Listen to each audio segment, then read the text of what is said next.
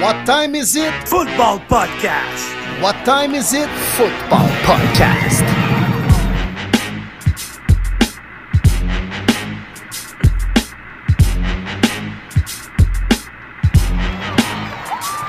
Le podcast Premier et les buts est de retour pour une troisième saison. En offensive, David Monsieur Lion Bleu Gilbert, le prof de maths aussi à l'aise avec les chiffres qu'avec les lapsus dans les noms. En défensive, Martin Marty Bronco Saint-Jean, le courtier immobilier aussi actif que Sean Payton avec les agents libres. Et sur la ligne de mêlée, William Willie Browns Boivin, le journaliste aussi réputé que l'histoire des Bruns Cleveland. Êtes-vous prêt en situation de premier et les buts?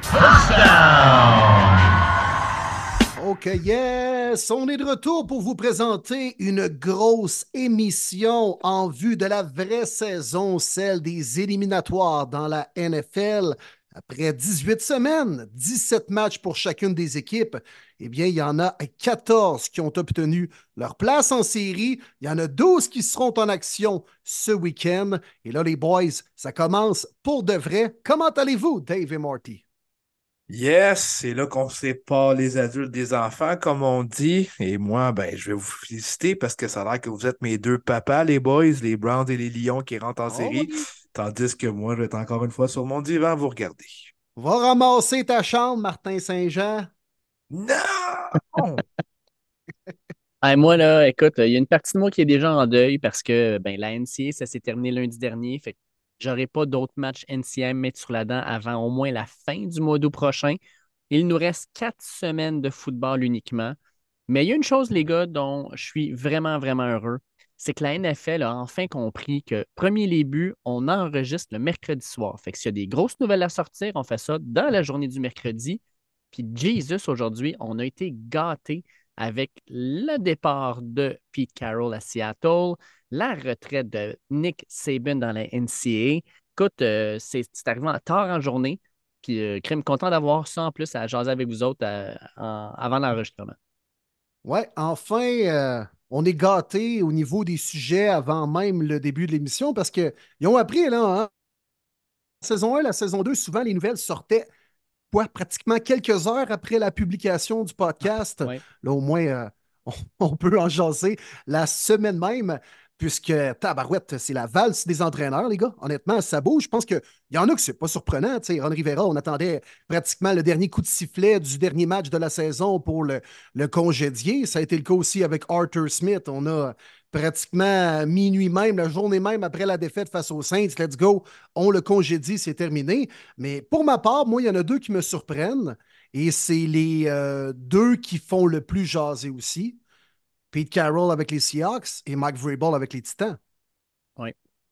100%. Oui, vraiment. 100% les deux euh, plus surprises. Puis la façon qu'on l'a fait aussi du côté des Titans, c'est la nouvelle, ben, je sais pas si c'est la nouvelle propriétaire, je la connaissais pas, la madame, euh, je m'en souviens plus de son nom, je suis désolé, qui fait one-on-one, juste elle puis Vrabel qui se parlent, qui sont sûrement pas d'accord sur des points qu'il n'a pas sortis. Puis après ça, elle envoie le DG Ron euh, pour faire l'annonce euh, dans les médias, puis elle se présente zéro. Tout ce qu'elle fait, elle fait un one-on-one avec le gars qui s'occupe du site Internet des Titans, that's. Me semble c'est frais, pas à peu près. D'accord avec toi. C'est euh, c'est surprenant. Puis Pete Carroll, quand c'est sorti, euh, je m'y attendais pas du tout. Puis même Pete Carroll déclarait il y a même pas quelques jours qu'il était prêt pour une autre saison, qu'il allait se préparer, que ça. Lui-même, il, se faisait une analyse comme quoi que sa job n'avait pas été euh, super top cette année, mais qu'il allait devoir s'améliorer, améliorer les coordonnateurs autour de lui. Ça avait l'air d'un gars qui avait, euh, dans le fond, une idée en tête. Fait le fait qu'il parte, ça, me- surprend énormément. Bon, il va rester comme, euh, de ce qu'on comprend, là, comme un genre de, conseiller de l'équipe. Reste qu'il va falloir qu'il se trouve un nouvel entraîneur. Puis, ben, Pete Carroll, ça fait plus de 12 ans, je pense, qu'il est dans la NFL avec les Seahawks. Gagné le Super Bowl, est allé à un deuxième avec la fameuse décision de ne pas donner le, ballon à Martian Lynch. Mais Crime, ça reste un entraîneur euh, iconique. Un gars qui, euh, je le sais par mes amis qui sont des fans des 49ers ou euh, des Rams ou des, équipes de la division. C'est un, un gars qui est détesté par les autres équipes avec son mâchage de gomme comme un enfant de 12 ans, là, hyperactif. ça, ça, fait jaser. Moi, ça me fait capoter. Mais ça se peut-tu que, autant dans le cas de Pete Carroll que même de Nick Saban, à 72 ans, tu prends un pas de recul, tu relativises un peu la saison que tu as eue et tout ce que ça implique comme travail et tout ce que ça va demander dans les prochaines semaines, prochains mois et lors de la prochaine année.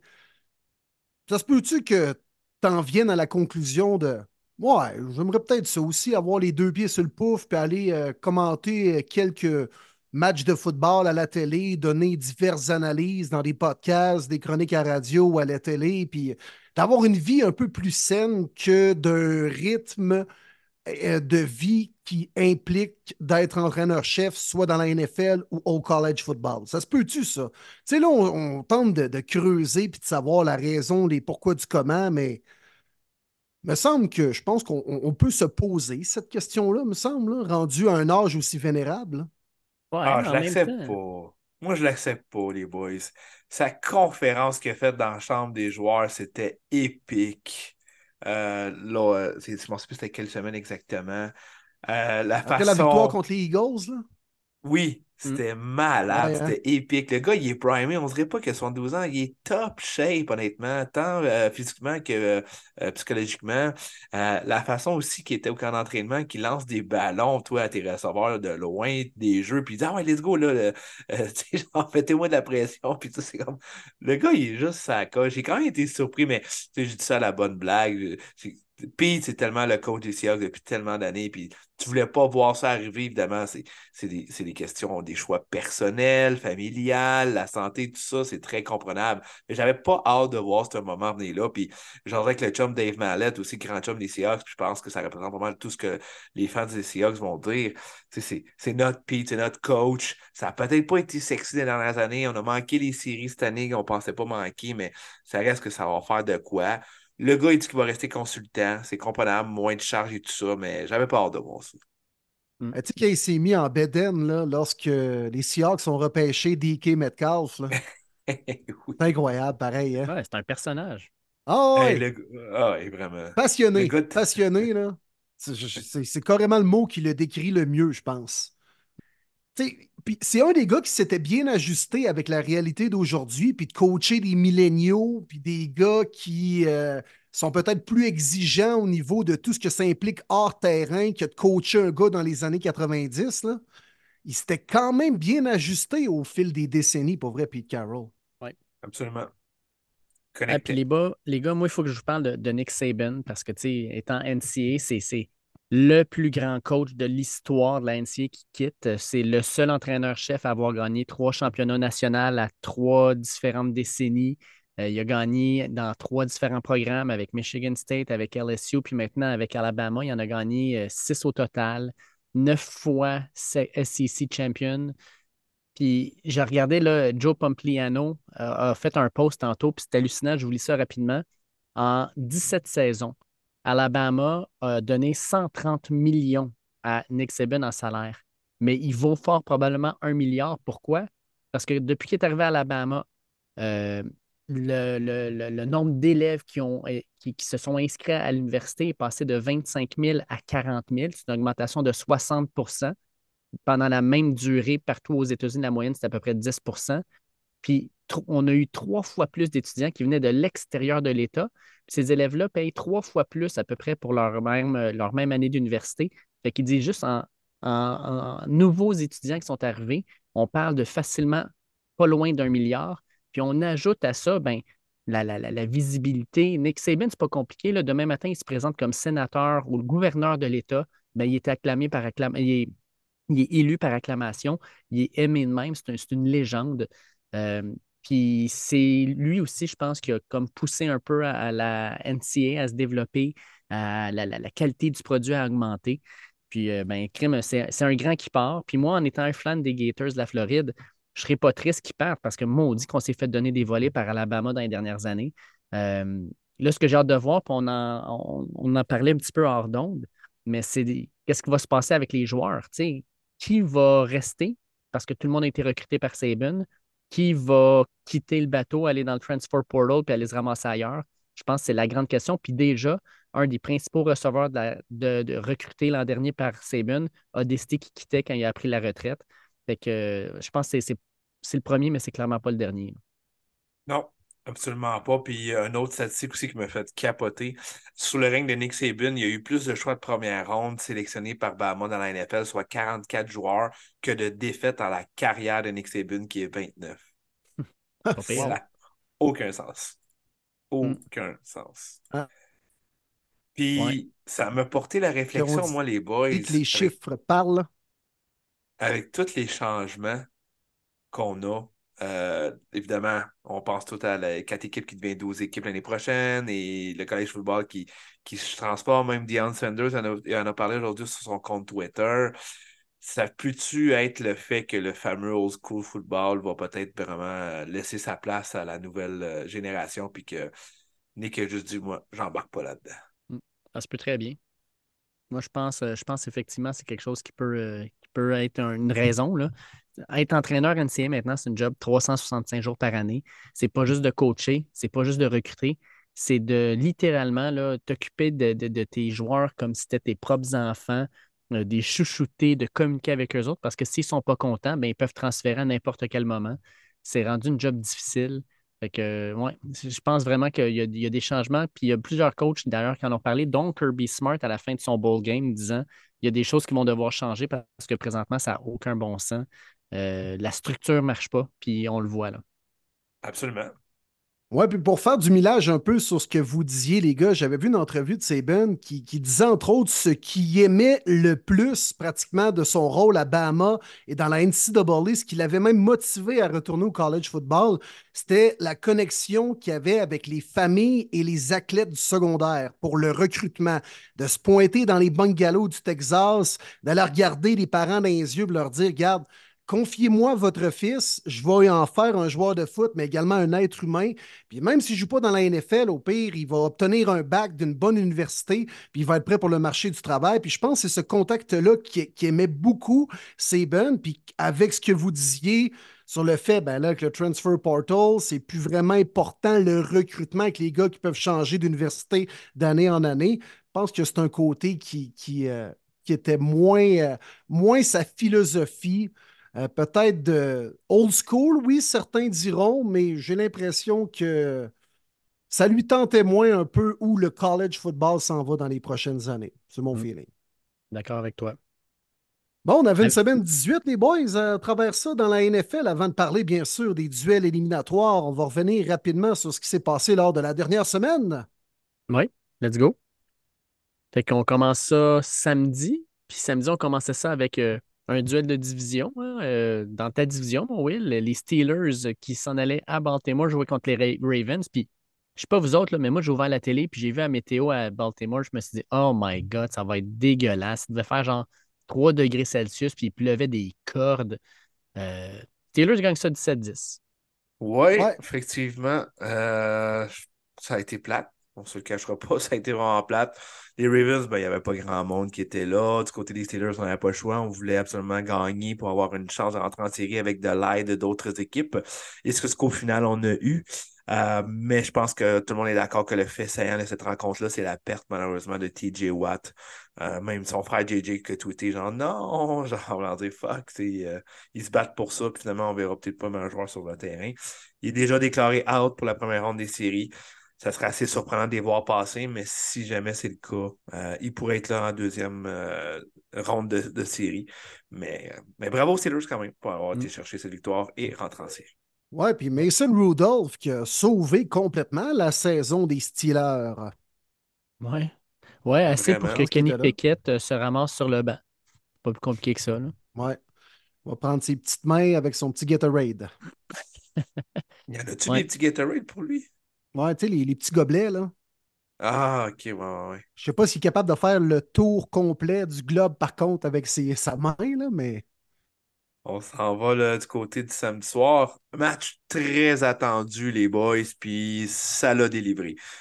Direct en partant, quand CJ Stroud a eu le premier jeu, le ballon dans les mains, la bombe à Nico Collins, 75 verges. Aïe, aïe, c'était baller.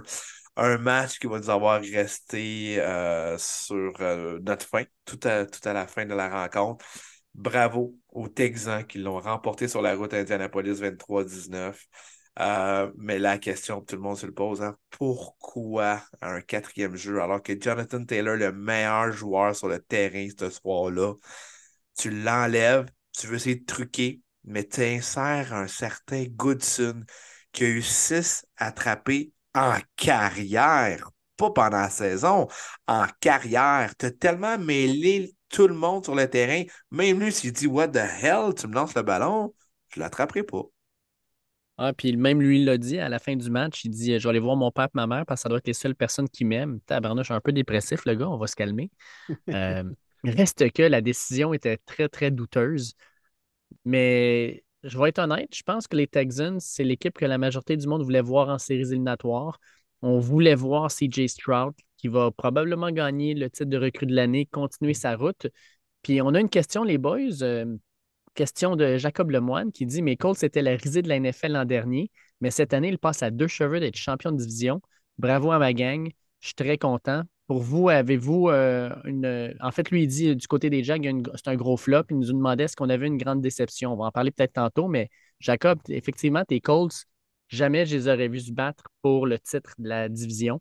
Euh, surtout si tu m'avais dit après le quatre matchs, Anthony Richardson va se blesser et sa, saison va être terminée.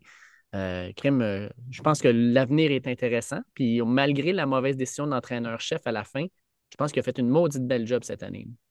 Ben oui. C'est une saison très positive. Les Colts, on dirait que ça a pris euh, son air d'aller au moment où euh, Richardson s'est blessé. Euh, je pense que c'était le 3 ou le quatrième match contre les Texans, d'ailleurs, que Garner Minshew est allé gagner. Puis par la suite, les Colts ont commencé rapidement à enchaîner les victoires, entrer dans la course pour une place en série et même jusqu'à lutter pour le dernier match pour le titre de la division. Donc, c'est une saison extrêmement positive chez les, chez Colts. Et moi, surtout, j'ai revu euh, les euh, retours en force des vétérans comme DeForest Buckner, comme Quentin Nelson également. Euh, tu sais, les gars, c'est un peu le cœur et l'âme des Colts. Oui, il y a eu des, des, euh, jeunes intéressants qui se sont greffés au groupe, mais je pense que ça a été. Des futures vedettes comme Michael Pittman, dis-les. Bon, il a bien joué, Pittman. Honnêtement, c'est peut-être même sa meilleure saison en carrière. Mm. Oui, absolument. Puis, je, non, écoute, je vais, le dire là, quand il faut que, que, je, le, je, le, mentionne puis que, que je lui lance des fleurs parce que le pot va arriver aussi. Là. Mais non, non, quand même, les Colts, honnêtement, moi, si j'avais à donner une note, là, 8 sur 10, compte tenu des résultats, point de vue les attentes en début de saison, c'est tout est positif à Indy. Oui, absolument. Rapidement, moi, je vais donner un 9 sur 10. Au grand jamais, je les aurais donné qu'une fiche de 9-8. Les West Bat pour un autre choix top 5 cette année au repêchage beaucoup de points positifs. Euh, le genre de voir si on va être capable de garder Garner Minshew, je pense qu'on aimerait beaucoup l'avoir comme backup, mais je pense qu'il va avoir un contrat plus élevé ailleurs. Euh, est-ce que Richardson va être capable, malgré le peu d'expérience que sur le terrain, tant NCAA qu'NFL, de prendre cette équipe-là et de l'amener en série? Ça va être la grosse question. Mais si on fait le recap de cette année, pour moi, les Cowboys, c'est une des plus belles surprises de la NFL. 8 sur 10, moi aussi. Puis on se rappelle en début de saison, hein, genre de, méga drame avec Jonathan Taylor qui veut être échangé, finalement est mis sur le banc, puis etc. Non, 8 sur 10, très belle saison. Du côté de Cincinnati, un match qui ne voulait absolument rien dire entre une formation éliminée, les Bengals, contre les Browns. Victoire de 31-14 des Bengals. Pas grand-chose à retenir de ce match-là, mis à part la tenue de la conjointe de Jake Browning dans la loge de Joe Burrow. C'était le, joueur du match, hein, je pense. On a oh, clairement. La tenue ou la madame? ou les deux, écoute, les deux. Moi, dire, euh, c'est lui le grand gagnant, là, on va se le dire, là, dans la ah vie. C'est lui le grand gagnant. Oui, absolument. Puis, tu sais, je sais pas, mettons, je suis lui, là, puis c'est comme, hey, chérie, je porte ça ou ça? Ben, je sais pas, pas ce que tu veux. Ouais, finalement, peut-être pas ce que tu veux. Ta barouette, tous les gars te regardaient. Elle arrive en bodysuit, ouais, dans l'âge, à Joe Burrow. Ah ouais, avec euh, sais, le saut personnalisé en plus, avec les initiales, le numéro, tabarouette, tout était là. Et puis un bodysuit blanc, là, puis moulant, pas à peu près. Là. Exact, exact. Mais en tout cas, ça, va donner pour des fruits aux Bengals qui ont été chercher cette victoire-là avec aucune surprise, alors que les Browns, c'était que des backups sur le terrain. Fait mm. que, ben, pas grand-chose à retirer de ça. Écoute, euh, le bilan qu'on peut donner aux Bengals cette année, évidemment, c'est déception. Déception. Bengals qu'on mettait premier dans leur division euh, pour, ça, pour plusieurs. Euh, avec un Joe Burrow, on les voyait loin. Certes, la blessure a fait changer ça, mais Browning nous a surpris. On a eu beaucoup de défaites en septembre-octobre qui a vraiment fait mal au club pour manquer série on en avait discuté en début d'année. Est-ce qu'on aurait dû peut-être shut down Joe Burrow un petit peu plus pour qu'il se repose? Ben, on avait dit oui, puis encore là, maintenant, il faut le dire oui. Euh, c'était le move à faire qu'on n'a pas voulu faire du côté des Bengals. On a eu un Joe Burrow à mocher tout le long de la saison. Ça ne nous a pas emmené en série. C'est une déception. Euh, comment on a tout géré ça, pour moi, ça fait partie de ma note. les Bengals, moi, je leur donne un 5 sur 10. Moi, euh, moi c'était 6 sur 10, une note de passage, parce que, un, ils finissent quand même à 9-8, puis en passant, c'est la première fois de l'histoire, je pense, de la NFL, ou la première fois depuis genre 1940 que toutes les équipes d'une division terminent en haut de 500. C'est fou. Euh, donc, euh, quand même, les Bengals, en ayant perdu Joe Burrow, tu m'aurais dit, Joe Burrow va être perdu pendant autant de matchs, puis ils vont quand même finir à 9-8, je ne l'aurais pas cru. Surtout qu'il a commencé la saison un peu magané en plus. Joe Burrow, c'est c'est le cœur, c'est l'âme de cette équipe-là. Fait que sans lui, oui, euh, ils sont débrouillés, mais dès qu'il a quitté, je pense que là, la, majorité des fans le pensaient aussi, c'était terminé. Fait que je vais avec un 6, c'est un 6, euh, je pense, qui est quand même assez généreux. Ouais, la, saison a débuté un peu croche avec déjà la blessure à Burrow. Pas un gros, début de saison. On s'est dit, oh, faut pas s'énerver. L'an dernier, on était 0-3 aussi. On a passé près de participer au Super Bowl. Mais c'est dur de reproduire ça d'année en année. Je pense que les Bengals également commencent à avoir une cible dans le dos. Ce qu'il n'y avait pas il y a deux ans. Là, on s'attend à ce que les Bengals gagnent et qu'ils soient quand même dominants, même dans l'américaine. Alors, euh, je vais donner un 5, moi aussi, compte tenu des attentes versus résultats. Mais Lyon de Détroit recevait les Vikings du Minnesota dans le dernier match de la saison. Les Lions tentaient de gagner pour la première fois de la franchise 12 victoires, chose qui a été euh, faite. Par contre, euh, ça n'a pas été gagné euh, de façon très propre avec une blessure à Sam Laporta, une blessure au genou. je vais vous avouer que quand j'ai vu ça, les gars, mon, cœur comme tombé d'un coup. Je n'en revenais pas que dans un match qui, sincèrement, ne valait pas grand-chose sur papier. Au final, on reste quand même troisième. Puis est-ce qu'on croyait vraiment que euh, les Cowboys allaient perdre contre Washington? Je ne le crois pas. Fait on a joué nos partants, puis on a pris ce risque-là contre une équipe qui, clairement, euh, n'avait rien à gagner. Fait que, on, perd, on, perd la Porta. À la fin, Reynolds blessé aussi, notre retourneur de ballon. Euh, j'ai trouvé ça lourd. Mais bon, 30 à 20, victoire. Puis pour les Vikings, c'est le même. Pour moi, c'est même histoire que les Bengals, quand Kirk Cousins s'est blessé, la saison pour moi était terminée. Ouais, bon, la Porta, hein, vous savez à quel point que je, le spottais puis que c'était mon joueur de loin préféré du côté des Lions de Détroit. Euh, ça m'a fait de quoi, moi, avec? J'ai fait, oh my God. J'ai tout de suite, évidemment, pensé comme tout le monde en étant ATL. Parce que si c'était le cas, pas juste que tu l'as plus dans les séries, c'est que tu l'as pas une bonne partie de la saison 2024. Ça, c'est atroce, c'est épouvantable. Finalement, on a eu le meilleur résultat. Euh, ce n'est pas un tournée CL, mais il y a quand même quelque chose. Je doute qu'il va jouer en fin de semaine. Ça n'a pas été déclaré encore out, mais je pense que s'il joue, il y a vraiment une chance de se reblesser.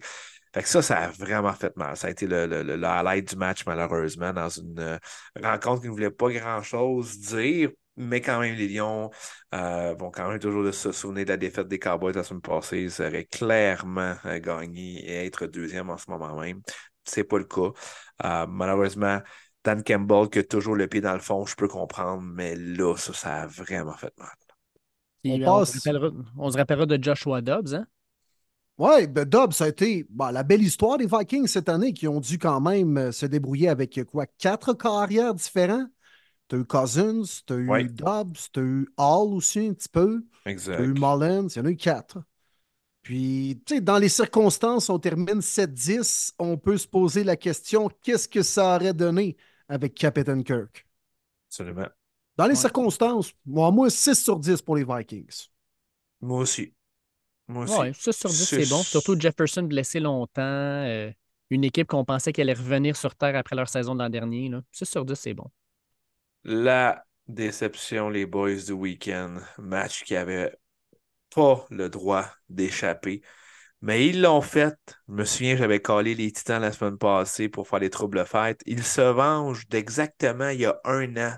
Même match, même affrontement. Cette fois-ci, les Jacks avaient battu les Titans qui se battaient pour rentrer en série, ils ne sont pas rentrés en série. Donc, euh, on a réussi notre revanche du côté des Titans, qui était un genre de farewell pour plusieurs personnes. Euh, on se le demandait, mais la façon que Derrick Henry a parlé et tout ça, euh, ça semblait vraiment être son dernier match en membre des Titans. Ouais, les gars voulaient euh, la gagner pour lui. Hein. 175 verges au sol qu'on a accordé du côté des Jacks défensivement.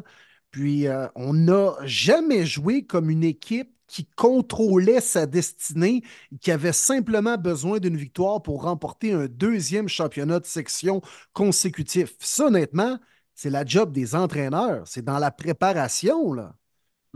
Tu sais, le talent, des fois, bon, manquer un jeu, c'est une affaire, mais dans la façon dont tu joues, là, les Titans avaient du club qui contrôlait sa destinée en vue des séries pas mal plus que les Jaguars sur le terrain. Là. Absolument. Absolument.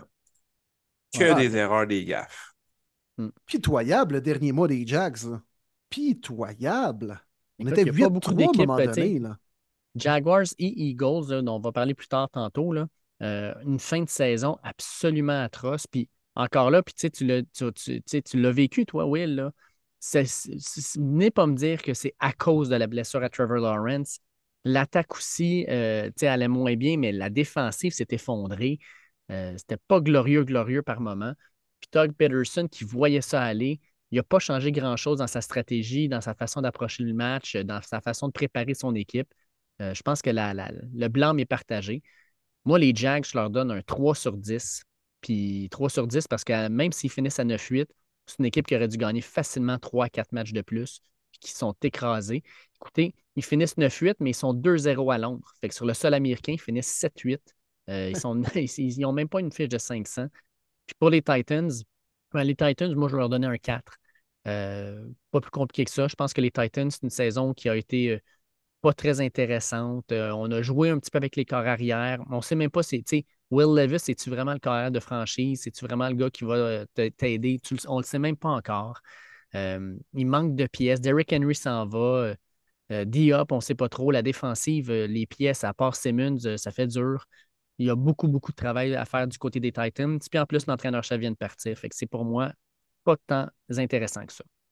Oui, euh, je suis pas mal d'accord avec toi, mon Dave. Euh, pour les Titans, très déçus. Moi, je vais y aller avec un 5. Euh, on avait une équipe average. On était below average. ça pas... Daniel, on savait que ses jours étaient comptés. Will Levis, coup-ci, coup-ça. Alors, de voir maintenant qu'il y a une saison morte avec un nouveau coaching staff, euh, je pense que si on est intelligent du côté des Titans, puis c'est la raison pourquoi on a renvoyé Vrabel, c'est que là, on vient de peser sur le bouton reconstruction.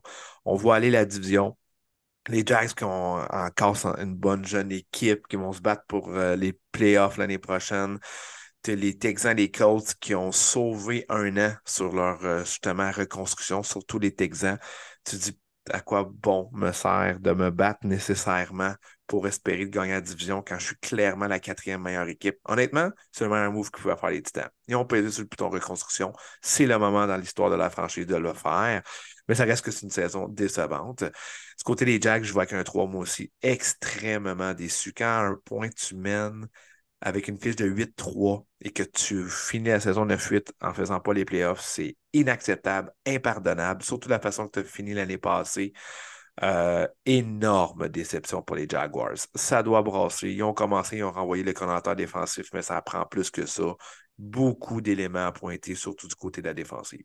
Doug Peterson avait marché de courte durée à Philadelphie aussi. Souvent, il arrive, il y a un électrochoc, mais rapidement, il y a de la misère à s'ajuster, on dirait, lors euh, des deuxième, troisième, quatrième années avec la même équipe.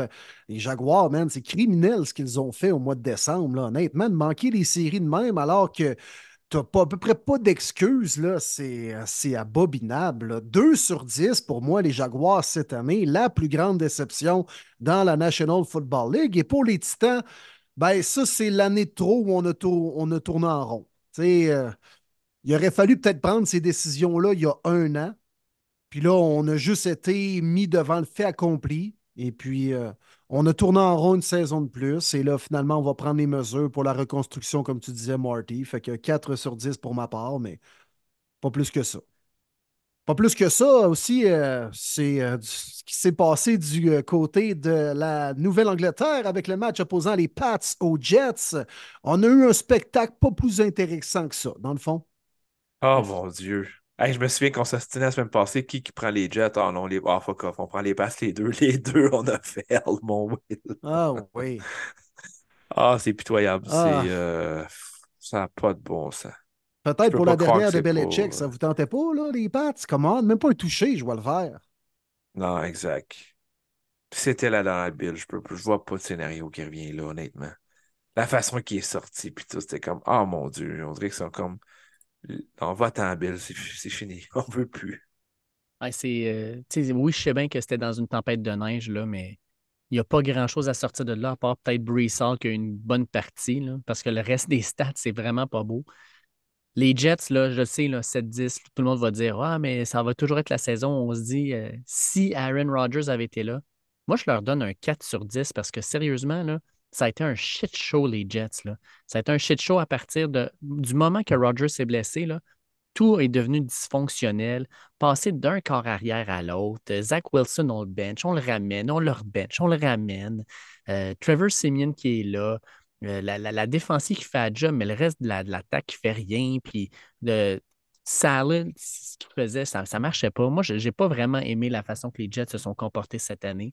Fait que je vais avec un 4 sur 10. Puis les Pats, écoutez, j'ai voyé en séries éliminatoires, c'est pas compliqué. Là.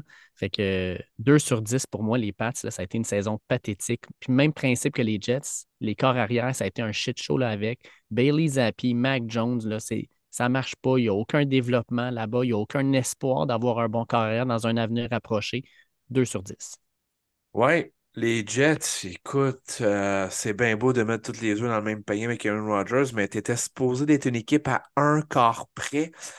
Est-ce vraiment le cas? Hmm, je me pose la question. Euh, on aime beaucoup Robert Saleh, on croit en lui. C'est sûr que le coaching staff va être le même l'année prochaine parce qu'on veut avoir la chance avec Aaron Rodgers.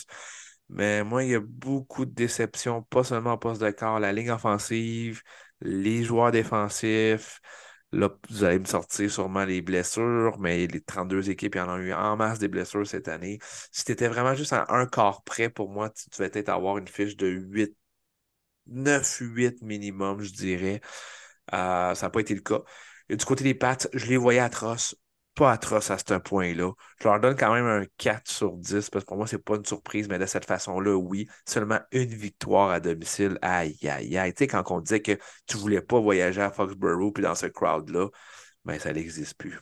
Quand même triste pour eux autres, mais euh, très hâte de voir ce qu'ils vont faire avec le troisième choix au total. Ouais, on dirait que c'est euh, déjà chose du passé, hein, cette époque-là, où euh, à Foxborough, c'était pratiquement une victoire assurée pour les Pats pendant pratiquement deux décennies. On est vraiment rendu loin de ça. Puis pas pour rien que je comprenais, je comprends qu'il faisait pas beau. Le match avait euh, peu d'enjeux, pour ne pas dire pas d'enjeux, mais Chris, il n'y avait pas grand monde dans les estrades non plus. Là, fait que l'espèce de, sentiment d'appartenance des partisans des Pats commence à diminuer pas mal. C'est la même chose du côté des Jets. Je l'ai constaté au MetLife Stadium cette année. C'est deux équipes, justement, qui, qui ont déçu par la gestion qu'on a fait offensivement. Euh, du côté des Pats, on avait amené Bill O'Brien. On s'est dit, ah là, finalement, c'est fini. Là, Matt Patricia, qui n'avait pas d'affaires comme coach offensif. Puis dans les dernières années, Josh McDaniels et tout ça, là, enfin, on va avoir une nouvelle voie offensive. Ça a été pire pratiquement que l'an dernier. Je ne sais même pas si on pouvait faire pire, puis on a pratiquement réussi à le faire. 3 sur 10 du côté des Jets, euh, du côté des Pats, pardon, mais 3 sur 10 aussi du côté des Jets, parce que ça a été. Euh, Dick Rogers s'est blessé. Rapidement, on a vu le vote de confiance de Robert Sala envers Zach Wilson. A même créé une petite bisbille dans le vestiaire parce que les joueurs défensifs étaient là. Voyons donc qu'on donne pratiquement, qu'on déroule le tapis rouge à ce gars-là qui, est simplement mauvais. Puis on s'en fout que ce soit un deuxième choix au repêchage. M'amener, comprenez que vous avez fait une erreur avec euh, cette sélection-là. Euh, tu sais, Joe Flacco qui disait Moi, je serais peut-être intéressé à revenir. Ben non, finalement, on voulait passer à autre chose. Ça leur revient en face ça aussi. On a mal géré les deux équipes offensivement, surtout avec la situation de nos corps arrière. Donc, euh, la même petite note qui, euh, d'après moi, euh, ne donne pas plus qu'un quoi, un C, un D, Dave, un 30% à peu près. que, ça donne pas grand-chose. Ça donne pas grand-chose. C'est la note que je octroie aux Jets et aux Pats. Un peu mieux, mais ça donne quand même pas grand-chose. Euh, duel entre les Saints et les Falcons en Nouvelle-Orléans. Victoire euh, sans équivoque de 48-17 des Saints euh, avec finalement un jeu final de Jameis Winston qui décide de faire à sa tête, qui dit hey, on va donner un, un, à Jamal Williams qui n'en a pas eu un cette année alors que l'an dernier, il en avait eu le plus dans la NFL. Deux équipes qui ne feront pas les séries éliminatoires finalement. Puis je vous l'avais dit, je suis tellement content que les Saints ne fassent pas les séries. Je ne voulais pas voir cette équipe-là. Là. Mais sincèrement, c'est plate pour les Saints, c'est plate pour les Falcons, c'est plate pour notre chum Mathieu Bergeron qui ne fera pas les séries éliminatoires. Fin de la euh, de, l'ère euh, Arthur Smith avec les Falcons et surtout, je l'espère, fin de l'ère Desmond Ridder qui est extrêmement extrêmement pénible à ah! regarder jouer. Es-tu mauvais? Ça n'a pas de sens. Sérieux, tu, finis la, tu finis la saison avec Logan Woodside comme corps arrière. Finalement, tu le benches puis c'est lui que tu mets comme corps arrière. N'importe quoi. Ouais. Déception les Falcons faut quand même souligner, première euh, saison accomplie pour notre euh, bon ami, collaborateur Mathieu Bergeron. Donc, euh, vraiment fier de lui, qui a participé à toutes les rencontres. Ben hein. Oui, il est partant pour tous les matchs. a terminé, a fait plus de 1000 snaps cette année. selon PFF, même un grade de pas loin de 60. Écoute, quoi, quatre flags cette année, une saison très positive pour un baptême dans la meilleure ligue au monde, être partant à 23 ans, joue tous les matchs. Honnêtement, je pense que Matt peut euh, se revenir à Victo la tête haute, assurément, après cette saison-là. Oh oui, vraiment, vraiment, absolument. Puis il doit avoir très hâte de savoir pour qui qui va bloquer comme carrière. Ben, c'est ce que coûtait la job Arthur Smith, hein, on ne se le cachera pas. C'est une ligue de QB. Euh, ça n'a vraiment pas livré. Tu sais, quand tu as des gars comme des John, Drake London, Cal Pitts, trois gars top 10 que tu repêches back à back à back, c'est bien beau des playmakers. Tu en as besoin. Mais quand tu n'as toujours pas le carrière en arrière pour jouer, ben, ça ne donne pas grand-chose. Encore une fois, on a eu des déceptions de ce côté-là. Imaginez-vous donc que Bijan Robinson, qui est un choix de premier round, huitième total, a eu moins de verges que la saison recrute de l'année d'avant les Falcons, qui était Tyler Algier, qui était repêché en 3 ou 4e round. Ça fait aucun sens. On a beaucoup parlé du game plan d'Arthur Smith, beaucoup étaient en désaccord. On n'est pas surpris de le voir euh, renvoyer du côté des Falcons.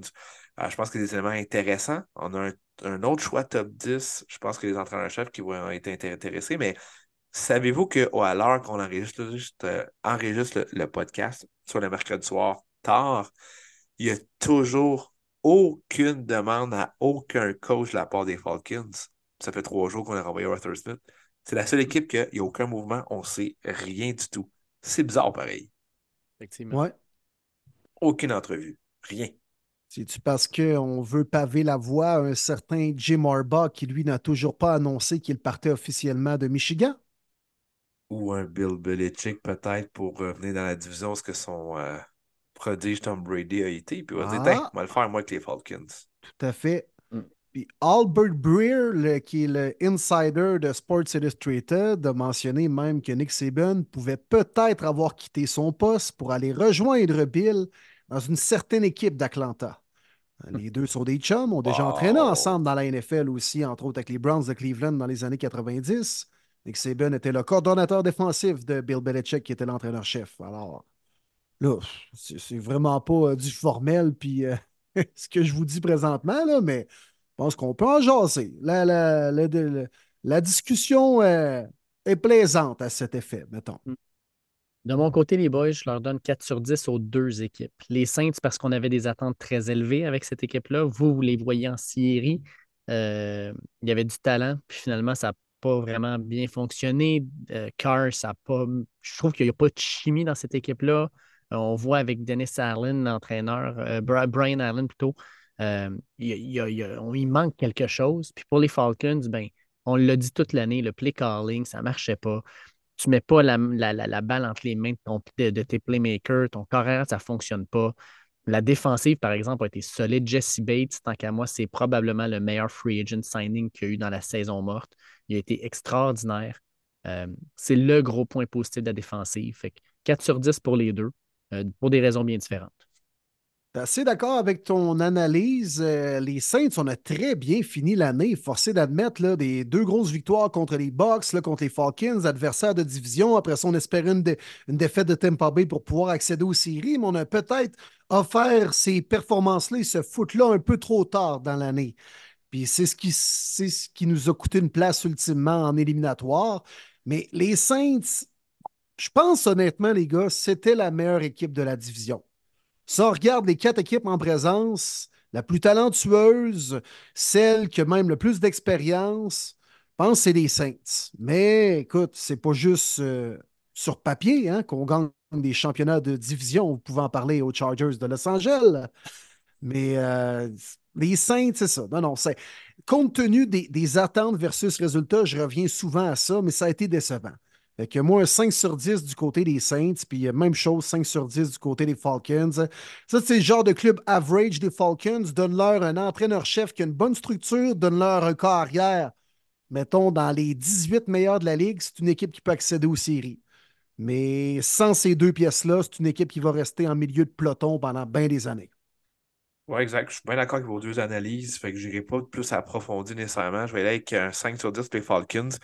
Puis moi, un 4 sur 10 pour les Saints. Euh, j'aurais vu 17, 11, 6. J'aime pas le coaching staff de cette équipe-là. Je crois qu'il devrait faire un changement. C'est une équipe avec tellement de vétérans. On a tellement repoussé du cap. Hey, de mémoire, je pense qu'on a genre plus 70 millions avant mars. Là. Ça n'a comme pas rapport.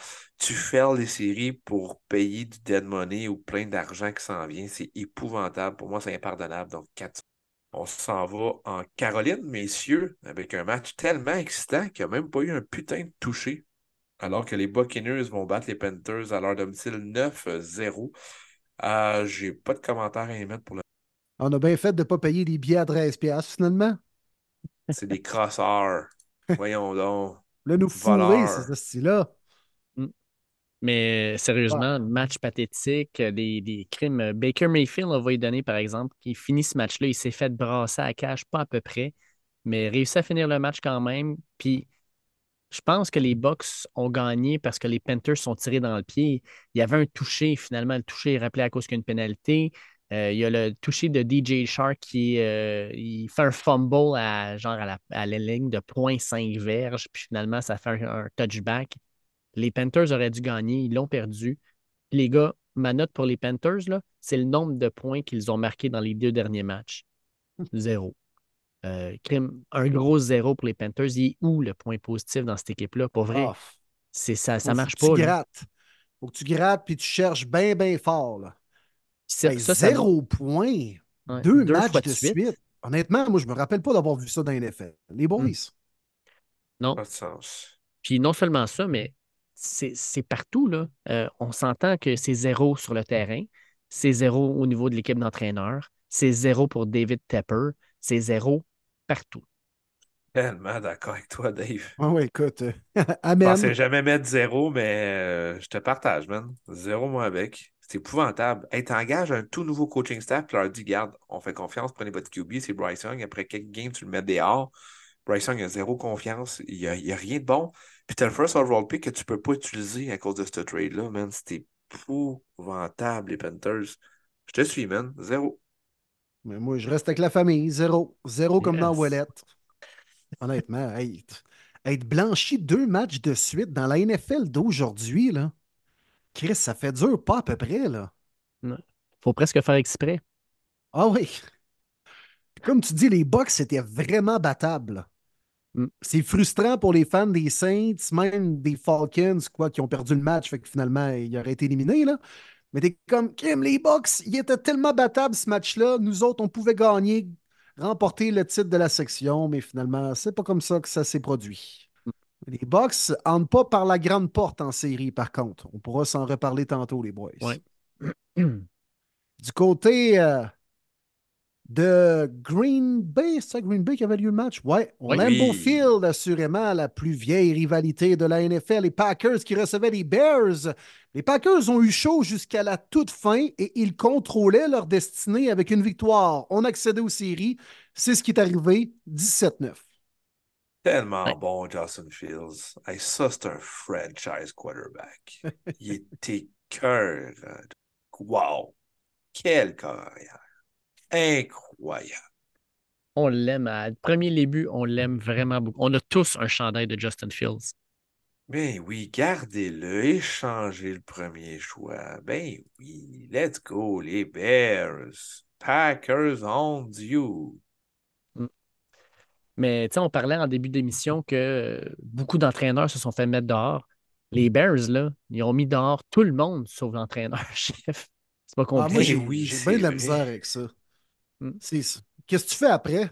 T'amènes t'amènes quelqu'un, t'amènes du monde de, de partout, d'autres visions, d'autres philosophies de coaching avec un gars qui a perdu ses alliés au, cours des, au courant des dernières années. Il me semble que si tu fais peau neuve, repart à zéro totalement. Garde surtout pas celui qui fait les calls en haut.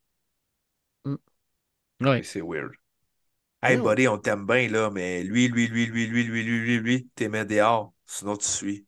On t'impose lui, lui, lui, lui, lui, lui, puis lui. OK, let's go travailler ensemble. Tu sais, voyons. Exact. Ouais, ça- c'est tout le staff que toi, t'avais choisi. Fait que on les met tous dehors. Exact. Ouais, ça marche Ça pas. n'a pas de sens. Ça, c'est- Ben, c'est c'est ça. une- C'est les Bears. moitié de job, là. C'est les Bears, t'as raison. Ouais, mais il a bien fini l'année. Ben oui. Garbage time, bravo. Veux-tu une médaille en chocolat? Ben, il y a une partie de moi qui est presque content parce qu'on avait parlé dans les dernières semaines, puis je disais, tu sais, les, les Bears, s'ils gardent tout le monde, là, ils font une erreur. Puis là, présentement, ce qu'on sent, ils gardent Eberflus, mais tout pointe vers Justin Fields qui est échangé. Puis on va y aller avec le meilleur corps arrière qu'on va trouver. Puis est-ce que c'est Drake May? Est-ce que c'est Caleb Williams? Est-ce que c'est Jaden Daniels? On va le voir. Ça, ça va être intéressant à suivre. Mais les Bears, la seule chose que je trouve positive, par contre, c'est leur défensive. En fin de saison, la défensive a beaucoup mieux joué. Euh, ça a été une défensive beaucoup plus étanche. Euh, maintenant, il reste à savoir est-ce que c'est le fait que ben, justement le monde n'était peut-être pas trop épeuré par les Bears en fin de saison parce que c'était une équipe de bas de classement, je ne sais pas. Les Bears, je vais leur donner un 5, un 5 sur 10, mettons. Puis pas plus que ça parce que c'est une équipe qui manque euh, les séries. Puis les grandes décisions, ils les prennent là maintenant, mais ils auraient peut-être dû les prendre pas mal plus tôt. Ouais. C'est une équipe qui était meilleure de ce qu'elle offrait en début de saison, mais c'est une équipe qui termine à genre un 7-10, 8-9, à peu près comme moi je les voyais en début d'année. Ils ont, ils ont des pièces intéressantes, puis ils s'en vont dans la bonne direction avec euh, beaucoup de marge de manœuvre sous la masse salariale. Euh, quand même des pièces intéressantes en, en défensive, surtout avec Monte Sweat, les, les deux euh, secondaires. Jalen Johnson a demi de coin a connu une grande année aussi. Euh, DJ Moore un peu mieux entouré, ça peut être intéressant offensivement. Mais moi, par contre, la question du carrière, passer un prochain appel, ça ne marche pas avec Justin Fields. Arrêtez de vous entêter, arrêtez. Pour moi, c'est une Mm. évidence même, là, mais euh, ça a l'air que les évidences chez les. Bears, Chris, on les voit pas. Fait que je sais pas ce qu'ils vont faire. Hey, c'est fou ça. Montez Sweat est le premier joueur de l'histoire à avoir le plus de sacs pour son équipe dans deux formations dans la même équipe. 6,5 sacs à Washington, il finit le leader là-bas, puis 5 avec les Bears. Hey, 5 sacs, t'es lead d'équipe. Hey. Ah, ben ouais. 6 dans l'autre. C'est pas mieux. Mais oui, que tu joues plus depuis euh, cette game, genre. Ouais. Ça n'a pas rapport, ça. Ça pas de sens. Mais euh, moi, je vais donner un 4 sur 10 aux Bears. Euh, j'y crois pas, j'y crois toujours pas. Euh, c'est à eux de me faire changer ma main. Penses-tu qu'il va se faire une plaque commémorative, quelque chose, Monte Sweat, avec ça? Vas-tu euh, faire un cadre chez eux en montant les marches là, vers la chambre des maîtres? là? Ah, Je je pense souhaite pas. pas. Record de Je sac pour l'année avec les WFT et les The Bears. À Vegas, sur un terrain, je ne sais, pas- je sais pas si vous l'avez vu, les gars, mais le terrain avait de l'air magané à Vegas. Là. Euh, Ah oui, dans son Ouais. début, hein? ouais, ça avait de l'air Ouais. magané, pas à peu près. Euh, victoire de 27-14 contre tes Broncos, Marty. Ça, fait, ça m'a fait une saison de misère pour ton équipe. Puis pour les, les Raiders, euh, une fin de saison qui montre que peut-être qu'Antonio Pierce, c'est l'homme du euh, c'est l'homme pour la, la, job, puis on va lui donner le poste. En tout cas, euh, la foule croyait bien à ça parce qu'on criait AP, AP avec une minute à faire. Là. Ben, il faut leur donner aux Raiders, honnêtement. Là, depuis que Pierce est en poste, c'est vraiment pas la même équipe. C'est une équipe qui a du chien, qui veulent vraiment jouer, qui veulent le contact, qui veulent courir le ballon, qui. Hey, ils ont fini top 10, même mieux que ça défensivement. Je pense top 8. Je m'en souviens plus par cœur, mais il n'y a pas des gros noms à part Crosby là-dedans. Fait que moi, je lève mon chapeau à Antonio Pierce, honnêtement. Vous savez tous à quel point euh, c'est l'équipe que je déteste le plus puis que j'adore la rivalité avec eux, mais ils ont encore une fois le dessus sur les Broncos, puis euh, bravo à ce que maintenant, ils vont bien faire les choses depuis qu'ils euh, ont ce qu'ils auraient dû faire avec euh, Rich Bastiacha il y a quelques années, soit engager Antonio Pierce. J'ai hâte de voir parce que Vegas, elle attire quand même des noms avec la ville. Est-ce qu'ils vont être tentés d'aller pour un nom plus sexy? Moi, j'étais leur place, c'est sûr que je donne le contrat à Antonio Pierce. Les joueurs veulent que ce soit Pierce, mais là, on va le voir pour moi, les Raiders, euh, à cause de leur belle fin de saison, honnêtement, je leur donne un 7 sur 10. Je les voyais vraiment plus mauvais que ça. Surtout s'ils gardaient McDaniels en poste, mais ils ont fait les changements nécessaires. Et du côté de Denver, Évidemment, ça a été une saison bizarre. Tu commences la saison, tu n'es pas capable de battre les Jets, les Commanders à domicile.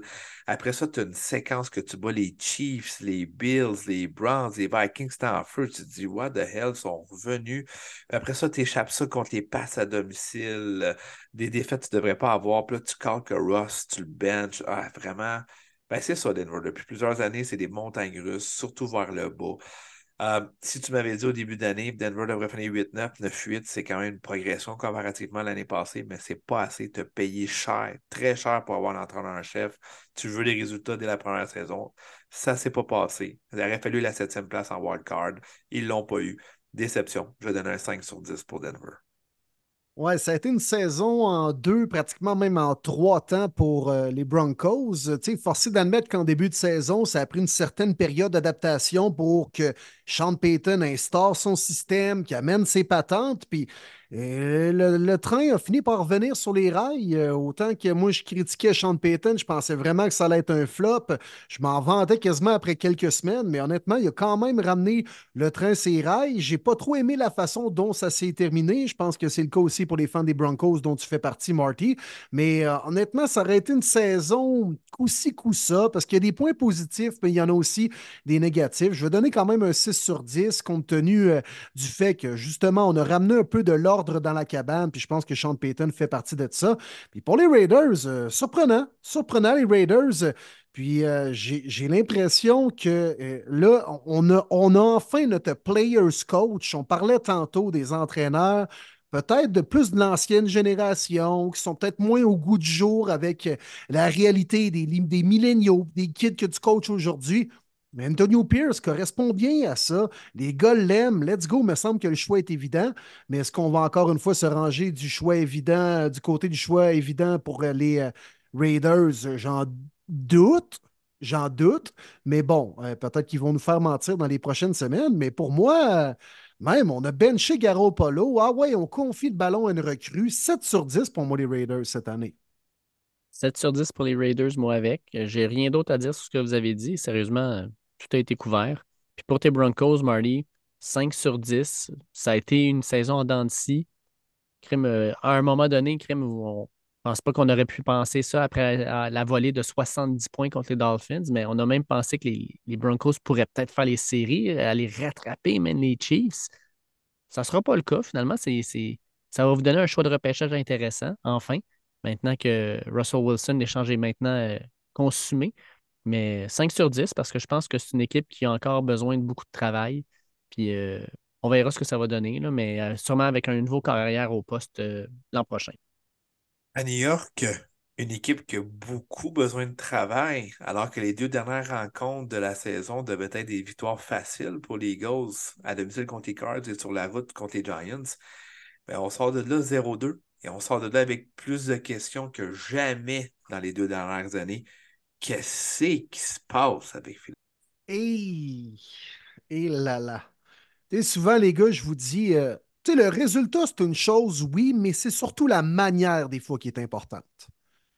Puis là, la manière, elle est désastreuse là, du côté des Eagles. Depuis un mois, là, c'est. Euh, écoute, cette équipe-là là, fait une descente aux enfers comme on a rarement vu avec un finaliste du Super Bowl, avec un début de saison extraordinaire. Il était quoi, 10-1 à un moment donné? Oui. Oui. Ils ont perdu 5 des 6 dernières. Puis on parlait des équipes en course, tu sais, mettons, pour le, premier rang dans la nationale, avec, bon, il y avait des Lions, les Niners, les Cowboys. On, regardait les cédules de toutes ces équipes-là, puis on disait, bah, les Eagles, c'est clairement eux qui ont la plus facile.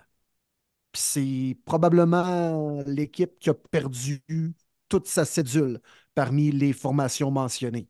Mm-hmm. non, c'est je ne sais pas trop quoi penser de cette équipe-là avec une évaluation pour un match éliminatoire contre les Bucks parce que, man, le Yob est pris dans la cabane. Ah, puis AJ Brown blessé, euh, Hurts le doigt euh, tout croche. ça a été désastreux. La défensive est une passoire. Euh. Pas de sens. C'est ça quand Terry Taylor lance presque pour 300 verges contre toi, c'est que ça va pas bien. Ah ouais, puis la défensive, ça rentrait de partout. C'est supposé être une des meilleures, sinon la meilleure ligne offensive de la NFL. Non, la manière euh, est désastreuse actuellement chez, euh, chez les Eagles, tandis que pour les Giants, ben, c'est quoi notre Super Bowl pratiquement? On termine l'année avec une victoire contre un adversaire de division. On récompense quelque peu nos, partisans qui étaient présents. Je dis quelque peu parce qu'il n'y en avait pas beaucoup dans les estrades. Mais euh, c'est ça. Belle petite victoire pour les Giants en terminant l'année. Moi, leur donner, moi, moi, les Giants, c'est une équipe qui m'a déçu. Honnêtement, je les voyais gros en début d'année, peut-être un peu trop. Euh, après la, la saison optimiste l'an passé, euh, où euh, on avait quand même euh, fait les séries, on avait battu les Vikings en première ronde, il y avait quand même un bon duo avec Saquon Barkley et Daniel Jones, une bonne offensive, un Thibodeau en défensive. Bref, c'est une équipe qui est en train vraiment de, revenir au goût du jour avec Brian Dayball. Puis on est carrément revenu à nos anciennes mauvaises racines cette année. Fait que moi, les Giants m'ont vraiment déçu contre compte tenu des attentes que j'avais envers ce club-là en début d'année. Moi, 3 sur 10, les Giants. Oh, oh, oh quand même, quand même. Moi, je vois voyé en playoff, moi. Ben, moi aussi, moi aussi, Will, j'ai voyé en playoff. Brian Dable venait d'être nommé coach de l'année. Euh, tout le monde avait l'air de l'aimer. Tout le monde, euh, ça fonctionnait. Comme tu as dit, on était plus loin qu'on pensait, pas mal tout le monde. Euh, donc, 17 pour moi, c'était le standard cette année. On a fini finalement à 6-11. Grosse déception. Euh, beaucoup de changements. Daniel Jones n'aurait peut-être pas eu le contrat qu'il a eu finalement. Euh, j'ai hâte de voir leur prochaine saison morte, mais euh, quand même très, très, très décevant. Puis du côté des Gaules, je sais qu'on ne peut pas donner de note là, parce que ça rentre en série, là, mais on m'a donné quand même un 3 sur 10, moi aussi. 3 sur 10 pour les Gaules. Très déçu. Très, très déçu. Les Giants, moi, 4 sur 10 très déçu de, l'ensemble de l'œuvre. La défensive qui était tellement dominante l'an dernier, ça a été long avant qu'il se mette en marche cette année. Puis le contrat de Daniel Jones, je l'avais dit l'an dernier, je dis moi, je ne le donnerai pas à ce gars-là. Il a connu une seule bonne saison. Puis son début de saison de cette année a été catastrophique. On a revu le Daniel Jones d'il y a deux ans et non pas de celui de l'an dernier. Jusqu'à dire, même Tyra Taylor, là, c'est-tu l'équivalent de Daniel Jones? Cette année, c'est à peu près ça. Je veux dire, des erreurs, des jeux spectaculaires par moment, mais pour beaucoup moins cher. Euh, les Giants sont pognés avec le gros contrat de Daniel Jones. Euh, fait que euh, moi, je leur donne un. C'est ça, je leur donne, je leur donne ce que je leur ai donné. Puis écoute, on va voir. ils ont laissé aller leur fameux le fameux coordonnateur qui a un Econoline blanc. oui, exactement. Qui a donné des, des suçons dans les parcs. Ouais. Fait que lui, il va aller rigoler ailleurs. Il est parti dans son Econoline, mon Dave, là, vers une autre destination. Voilà. Puis j'ai bien hâte de voir qui va prendre sa place. En Arizona, euh, oui, c'était en Arizona ce match-là. Les mm-hmm. Cards ont manqué un placement pour la victoire à la toute fin et ça a donné une victoire supplémentaire aux Seahawks qui rataient déjà les séries avec le gain des Packers. 21-20, les Cards qui se sont battus jusqu'à la toute fin. Euh, gars, moi, je vais y aller euh, déjà, les gars, là, mais moi, je pense que les Cards, c'est une équipe qui doit être avec une note positive cette année. Euh, moi, je n'avais pas d'attente. Vous vous en rappelez en début d'année, même Marty t'avait dit quoi, quatre victoires. J'étais là, voyons, Oui. t'es malade, il n'y en auront pas quatre. Le line-up est désastreux. As-tu regardé l'alignement, la profondeur? Mais moi, c'est une équipe qui m'a surpris semaine après semaine parce qu'on se battait. Puis, tu sais, des fois, le talent, c'est une chose, mais la façon dont tu joues, c'est important également. Puis, les Cards, là, c'était pas une victoire assurée quand tu jouais contre cette équipe-là le jeudi, le dimanche ou le lundi. Bravo aux Cards qui se sont battus du début jusqu'à la fin. Moi, c'est un 7 sur 10, les Cards, cette année. Honnêtement, là, moi, je vois que du positif avec ce- cette équipe-là. 7 sur 10 pour moi aussi, sérieusement. Ça a été une révélation. Puis probablement là, que Kyle- Kyler Murray va rester le carrière partant. On va euh, peut-être lui donner des armes intéressantes lors du prochain repêchage. Euh, mais non, ils ont vraiment bien joué. Dès la première semaine, en fait, là, ils ont été surprenants. Puis euh, ça a été de même toute l'année. Ils ont joué fort pour leur entraîneur. Crème, félicitations. Puis j'ai hâte de voir ce que ça va donner. Puis pour ce qui est, des Seahawks, les Seahawks, vous, le savez, j'ai- je les voyais gros en début de saison. Au niveau de talent, au niveau défensif, les deux derniers repêchages, excellents. Je me disais, ça y est, il y a quelque chose qui va se passer. Crème, Ils ont passé à côté de la traque. Oui, ils finissent avec 9-8, mais c'est pas un 9-8 convaincant. C'est un 9-8 qui leur fait manquer les séries. Je leur donne un, en bas de, de, de 6 sur 10, je leur donne 5 sur 10 parce que les Seahawks, j'aurais aimé ça qu'ils soient meilleurs qu'ils l'ont- été. Ils ont été décevants. Ouais, les Seahawks ont accordé beaucoup, beaucoup, beaucoup de verges en défensive. Euh, un duo qu'on avait hâte de voir, Devin Witherspoon puis euh, Tyreek. Woolen a été benché quelques fois dans la saison.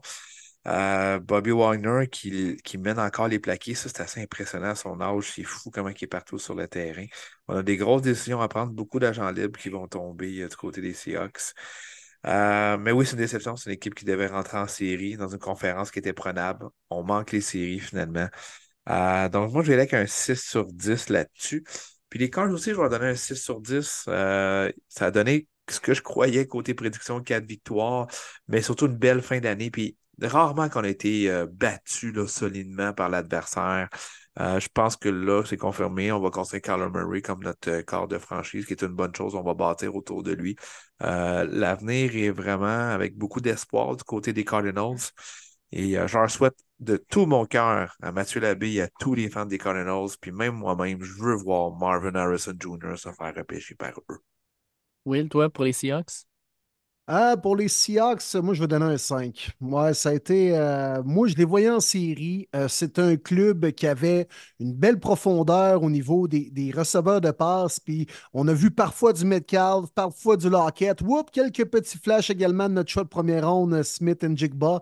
Mais je pense qu'on on aurait peut-être trouvé une façon, plan de match offensif, d'inclure tout le monde en même temps. On a même vu du Kenneth Walker, performance en montagne russe. Il y avait beaucoup de talent et je pense pas qu'on a exploité autant de talent qu'on aurait pu euh, du côté des Seahawks. Fait qu'un 5 pour moi, de rater les séries, c'est quand même un échec. Du côté de Los Angeles, les Chargers recevaient les Chiefs. Et les Chiefs, avec un certain euh, Blaine Gabbert, euh, crème, ont gagné 13 à 12 contre euh, le bâton de hockey Easton Stick, euh, qui a connu un match correct, sans plus. Euh, bon, qu'est-ce qu'on pense de ce match-là? Puis de, de- de- des notes pour les Chargers? Ouais. Moi, être bien franc, j'ai pas regardé la game pantoute. Pas une Ah seconde. non? Non, Pourtant, c'était si bon. non, aucunement. Non, j'ai ouais. aucunement. Non. Mm. Euh, mais une note, ben, les, les Chargers. Vous savez ce que je pense des Chargers? Oh, 9 sur 10. Ah ouais. 9.5 là, quand même, Sur Dave, papier, là. sur papier. Sur papier. Écoute, c'est Ouais, eux autres qui ont inventé le cahier Canada tellement qu'ils sont forts sur papier.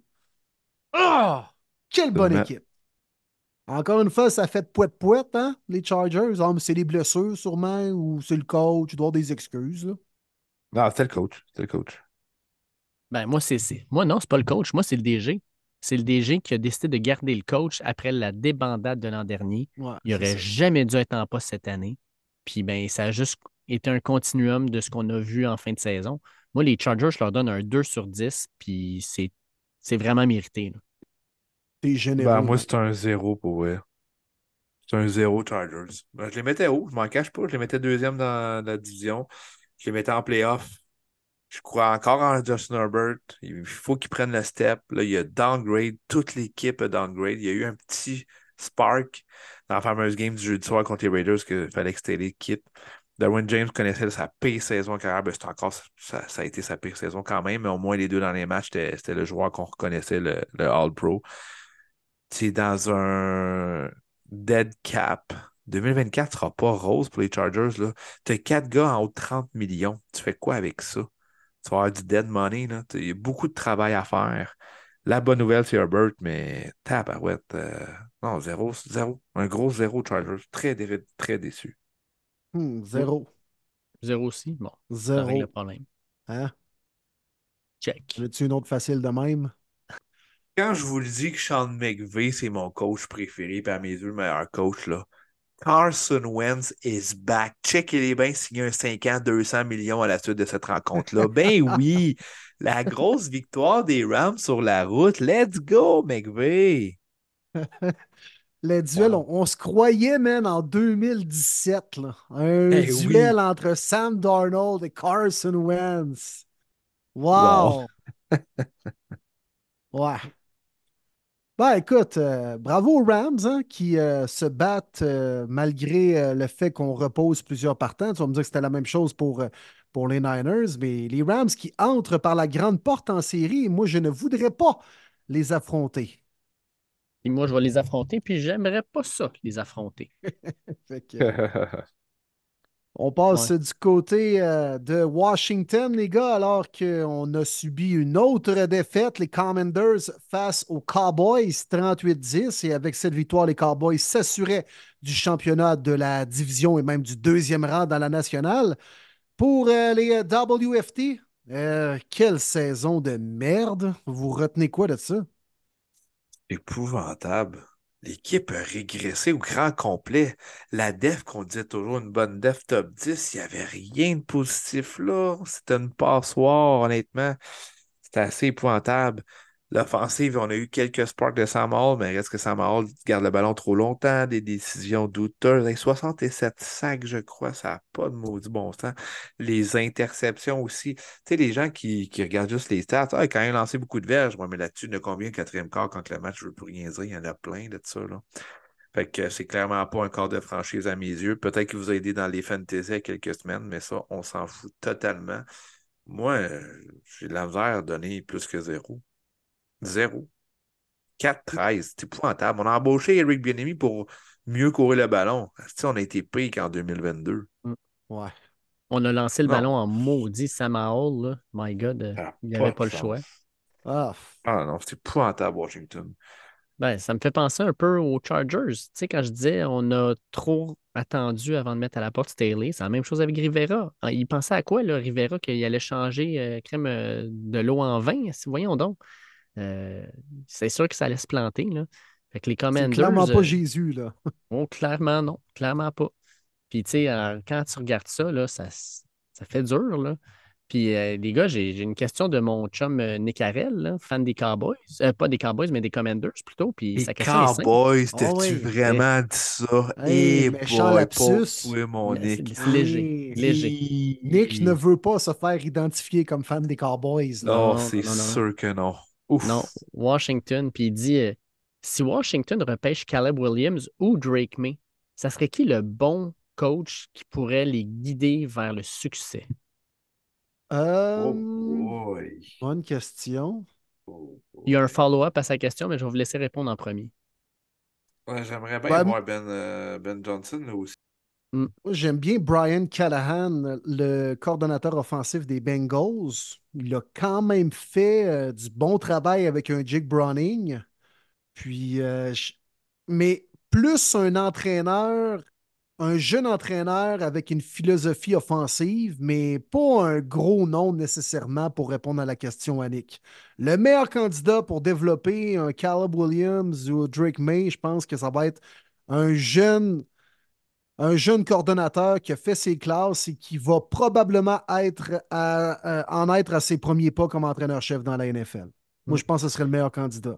Moi, j'ai dit Jim Harbaugh la semaine passée pour les Commanders. Moi, je pense que c'est une destination possible pour lui. Effectivement. Puis j'aime aussi beaucoup de Ben Johnson. euh, à mon grand désarroi, mais ça se peut très bien que ça se passe. Puis le Ouais, follow-up de la que question c'est à cette Nick. année. C'est Ouais. cette année. Faut pas être plate, mon, mon Dave, mais c'est cette année que ça se passe. Oui, je suis pas mal sûr, moi, avec.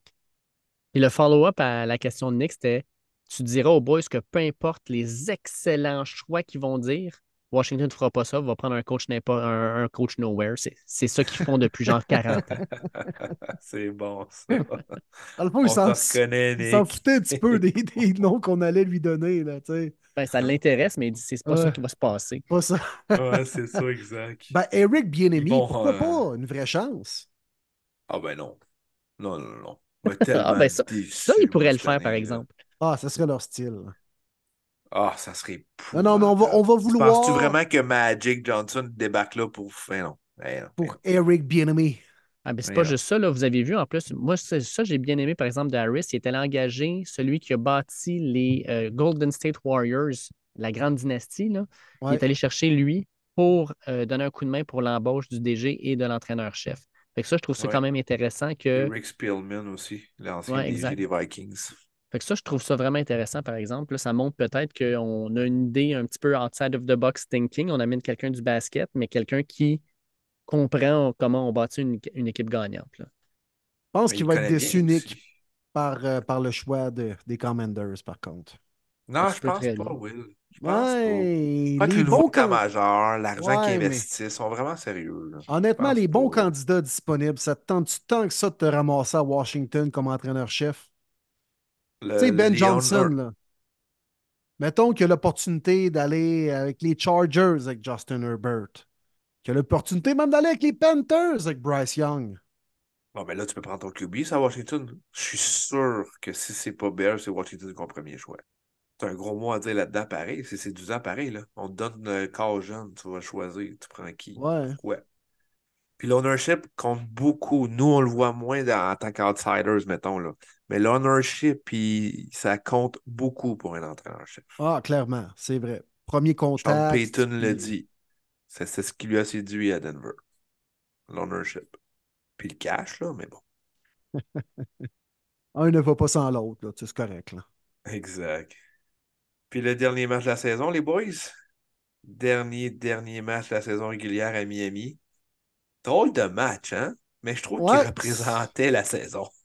Non, c'est vrai. Ouais, c'est un peu à l'image de l'année. Bon, divertissant, mais bizarre. Exactement. Exactement. euh, ça. ouais, ouais, écoute, les deux interceptions de Josh Allen dans la zone des buts, même à la fin, moi, je me dis pourquoi tu ne vas pas chercher le trois points, tu mets ça à deux possessions? On y va sur un quatrième et trois, on le manque. Finalement, les Dolphins ont une dernière chance de revenir pour créer l'égalité. Je n'ai pas trop compris celle-là, Sean McDermott, moi te le dire. Faisait confiance en sa défensive, là, mais des fois, quand tu joues que le feu, ça se peut que tu te brûles. On s'entend-tu qu'ils ont joué avec le feu pas à peu près, là? Je veux dire, euh, juste fin de la demi, là. Le jeu de course, euh, la- la- Ah c'est la- oui. non, c'est une passe blo- plaquée à la ligne de 0.5 verges, plus de temps au cadran, tu retournes, tu as zéro point. Puis les, les Bills ont tout fait pour perdre ce match-là, puis ils l'ont gagné finalement. Je peux pas croire qu'on gagne ça avec autant de turnover. Ça aurait pu finir 35-14 Bills, match. Ça fait pas de bon sens. Mais ça me laisse encore une fois sur mon appétit pour les Dolphins contre les bonnes équipes. Deuxième demi, l'offensive, c'était dégueu, là. On vois, ça marchait pas pas en tout, là. Puis quand Tyreek Hill joue juste un match moyen, offensivement, on est moyen aussi. Dépendre Ben beaucoup oui. trop du petit numéro 10. C'est l'enfer. Ah oui. Mm, Puis il va avoir perdu son pari, il n'aura pas eu son 2000 belges. Ouais. Mais tu sais, dans tout ça, les Dauphins, honnêtement, tu gagnes, tu joues à Miami, oui, la semaine prochaine, mais tu affrontes encore une fois les Bills. Tu sais, qui choisit prend pire, là, mais c'est-tu vraiment mieux ou moins pire d'aller à Kansas City affronter les Chiefs?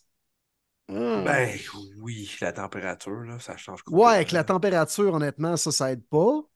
Mais je suis pas sûr que tes chances étaient bien pas mal plus élevées de gagner contre les Bills à la maison une deuxième semaine de suite.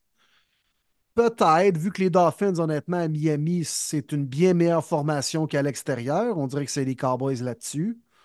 Mais euh, ben, moi, c'est deux équipes qui étaient vraiment battables sur le terrain dimanche. Puis c'est pas deux équipes qui m'ont Oui. prouvé qu'on a, on a tout ce qu'il faut pour accéder au Super Bowl dans l'américaine, mettons. Oh que non.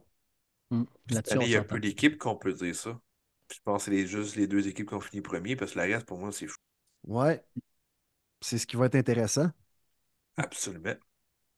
Absolument. Hey, Puis dans tout- notre euh, jeu de prédiction, ça finit comment cette année, Ouais. mon cher Dave? Vas-y, Dave, ça finit comment, là, ça, Hey, cette hey, je vous surprends, là. J'ai fini dernier. Hein? Hein? Dernier de la Ah, semaine, ça, on dernier de la savait saison. quoi, à la semaine 7, je pense, que tu allais finir dernier? Ouais, peut-être la semaine 3. là. Ouais. C'est quoi le chiffre? Euh, J'ai fini, Dave? avec 151 bonnes prédictions sur 272. Fait que je suis au-dessus de 50% mais en bas de la note de passage. Je ne suis pas fier de moi cette année. Ça n'a pas été une bonne saison. Pour ce qui est de euh, Will, Will, cette semaine, 11 bonnes prédictions sur 16, ce qui lui en donne 173,5 sur 272.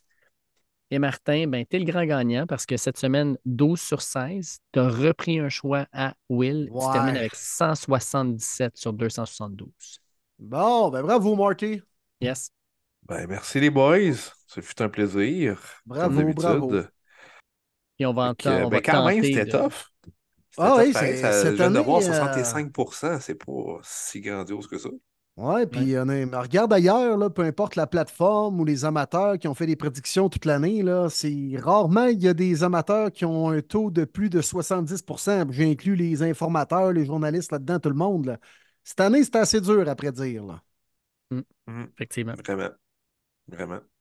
Parlant d'assez dur à prédire, les gars, est-ce que vous avez euh, été surpris euh, du euh, match et de l'issue de la rencontre du championnat national de la NCAA?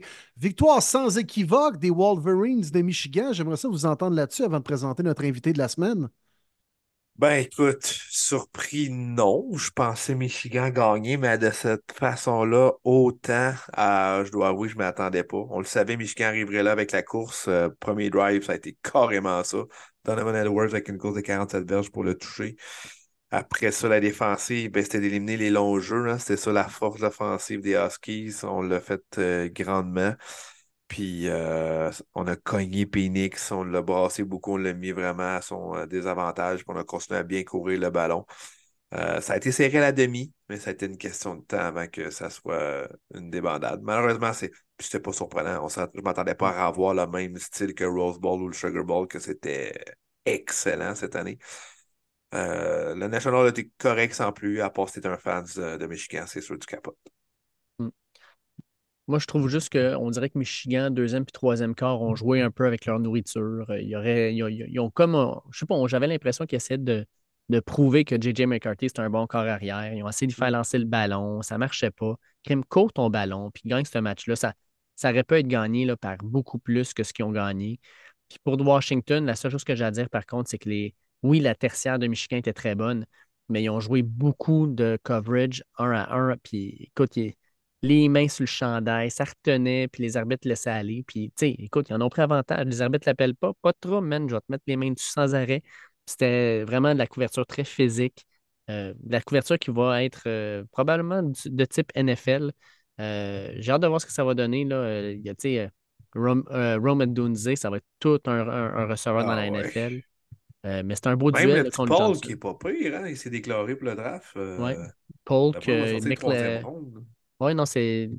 ça- c'est c'est plate parce que j'aurais aimé ça voir, mettons, Dylan Johnson en, en pleine santé. Clairement, il, il courait sur une jambe. Phoenix, quand il s'est fait piler dessus avec les spikes, c'est sûr que ça ne l'a pas aidé non plus. Mais non, Ouch. Michigan, Michigan méritait cette victoire-là. Ils ont été dominants de A à Z dans toute la saison.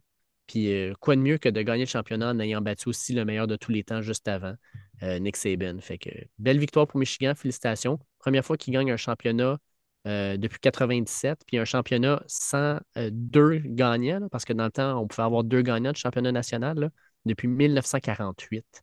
Euh, fait que pour le programme qui a le plus grand nombre de victoires dans l'histoire de la NCA, good job. C'était cool quand même de voir Jim Harbaugh. hein. C'était lui l'histoire, tu sais. C'était, ça enlevait un peu le spotlight aux joueurs, là, mais honnêtement, c'était lui l'histoire, le fait que le gars ait ramené quand même ce programme-là sur la map. Ça a été difficile dans ses premières années. C'est un processus. On a même accédé aux demi-finales dans les deux dernières années, manger une volée. Là. Cette année, je pense que les pions étaient mis en place pour que les Wolverines remportent un premier championnat national depuis une vingtaine d'années. C'est arrivé. Puis c'était cool de voir Jim Harbaugh dire enfin, je vais pouvoir m'asseoir à la table familiale puis jaser de foot pour de vrai avec mon père Jack et mon frère John, qui eux avaient déjà remporté des championnats nationaux. Ben, John, c'est un Super Bowl. non, c'était plaisant de voir ça quand même, la famille Arba célébrer ensemble. Ça a été une des belles histoires de ce championnat national, assurément. Oui. Là, la grosse question, Jim, NFL, oui ou non? Je pense que oui. Ah, oui. Même chose, moi, avec. Il reste juste le Super Bowl, là, les boys. Il a tout gagné pour eux. Ouais. Il s'est rendu au Super Bowl. Il ne l'a pas gagné mais on s'entend que là, présentement, il y a le gros bout du bâton, peu importe ce qu'il décide de faire. Dans la NFL, il y a le gros bout, il va ah pouvoir choisir où il s'en va. Puis dans la NCA, ben, c'est sûr que Michigan aimerait ça le revoir. Fait qu'il va pouvoir euh, décider de ce qu'il veut à ses termes et au salaire qu'il désire. Mais hey, selon. bien ça. Jim Harbaugh à Bama. ça se peut. Ça se ah peut. oui, ça se peut. ça serait. aïe, aïe. Parce que sais, les offres qu'il y a présentement sur la table, Jim Harbaugh, euh, peut-être que ça ne tente pas de coacher dans l'américaine ou dans la même division que son frère pour affronter John à chaque année, comme Peyton et Eli ont fait toute leur carrière. Est-ce que Jim, ça tente juste de coacher dans la nationale pour pas affronter son frère, mis à part au Super Bowl comme c'est déjà arrivé. Là. Ils ont un immense respect, les deux ne veulent pas se mettre de bâton dans les roues, puis ils sont pas là pour euh, s'envoyer de la boue à gauche, à droite ou se challenger même de, de, de, de façon malsaine un peu. Mais je pense que c'est une donnée importante à calculer dans, dans, dans la question de où va se ramasser Jim Harbaugh. Je pense qu'il faut mettre du poids sur cet argument-là. 100%. Bon, on est prêts, les boys? Ça va rejoindre notre invité de la semaine? Yes! Ah on lance ça. Arnaud Gasconadon qui se pointe sur le podcast Premier Début cette semaine en vue des playoffs. Bon, les boys, pour le début des éliminatoires, on se devait de recevoir un invité de marque. Très content de le recevoir à nouveau. Fait partie de notre brochette de collaborateurs à Premier Début. Vous pouvez le suivre sur les réseaux sociaux AGN45. Le pertinent et le divertissant Arnaud Gasconadon qui se joint à nous. Comment ça va, mon cher Arnaud? Hey, salut, je suis un peu fatigué. Je sais pas si je vais avoir grand-chose à dire. D'après moi, il n'y a pas grand-chose dans le buffet cette semaine. Là. On est, pas gâtés, là. Ouais, c'est une semaine, vraiment une semaine où il n'y a pas beaucoup d'actualité dans le football. Hein. Franchement, des fois, on se demande ce que cette ligue-là a fait.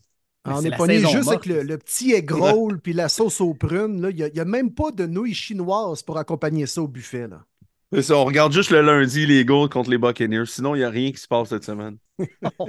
ah, rien pas tout. Non, rien du eh tout. Ben, on, commence avec quoi, justement? Honnêtement, là, Krim, c'est pas un sujet qui manque. On pige dans le, dans le sac à sujet. Mm. Euh, on commence avec quoi? Tu veux revenir sur la saison? On parle d'emblée des séries. Il y a eu également quelques nouvelles au niveau des entraîneurs. On commence avec quoi? Je te, donne le choix. Pige dans le lac. C'est un jeu de cartes, ça, me semble. Hein? Ça dé... Alors, commençons avec, euh, commençons avec euh, l'actualité du jour. On peut commencer euh, avec l'actualité du jour, puis on finira peut-être en parlant des, des matchs qui s'en viennent, mais c'est quand même une grosse journée. Là.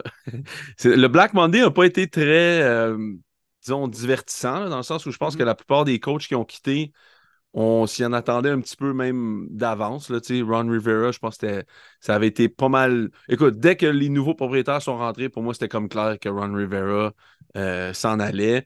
Puis euh, même depuis.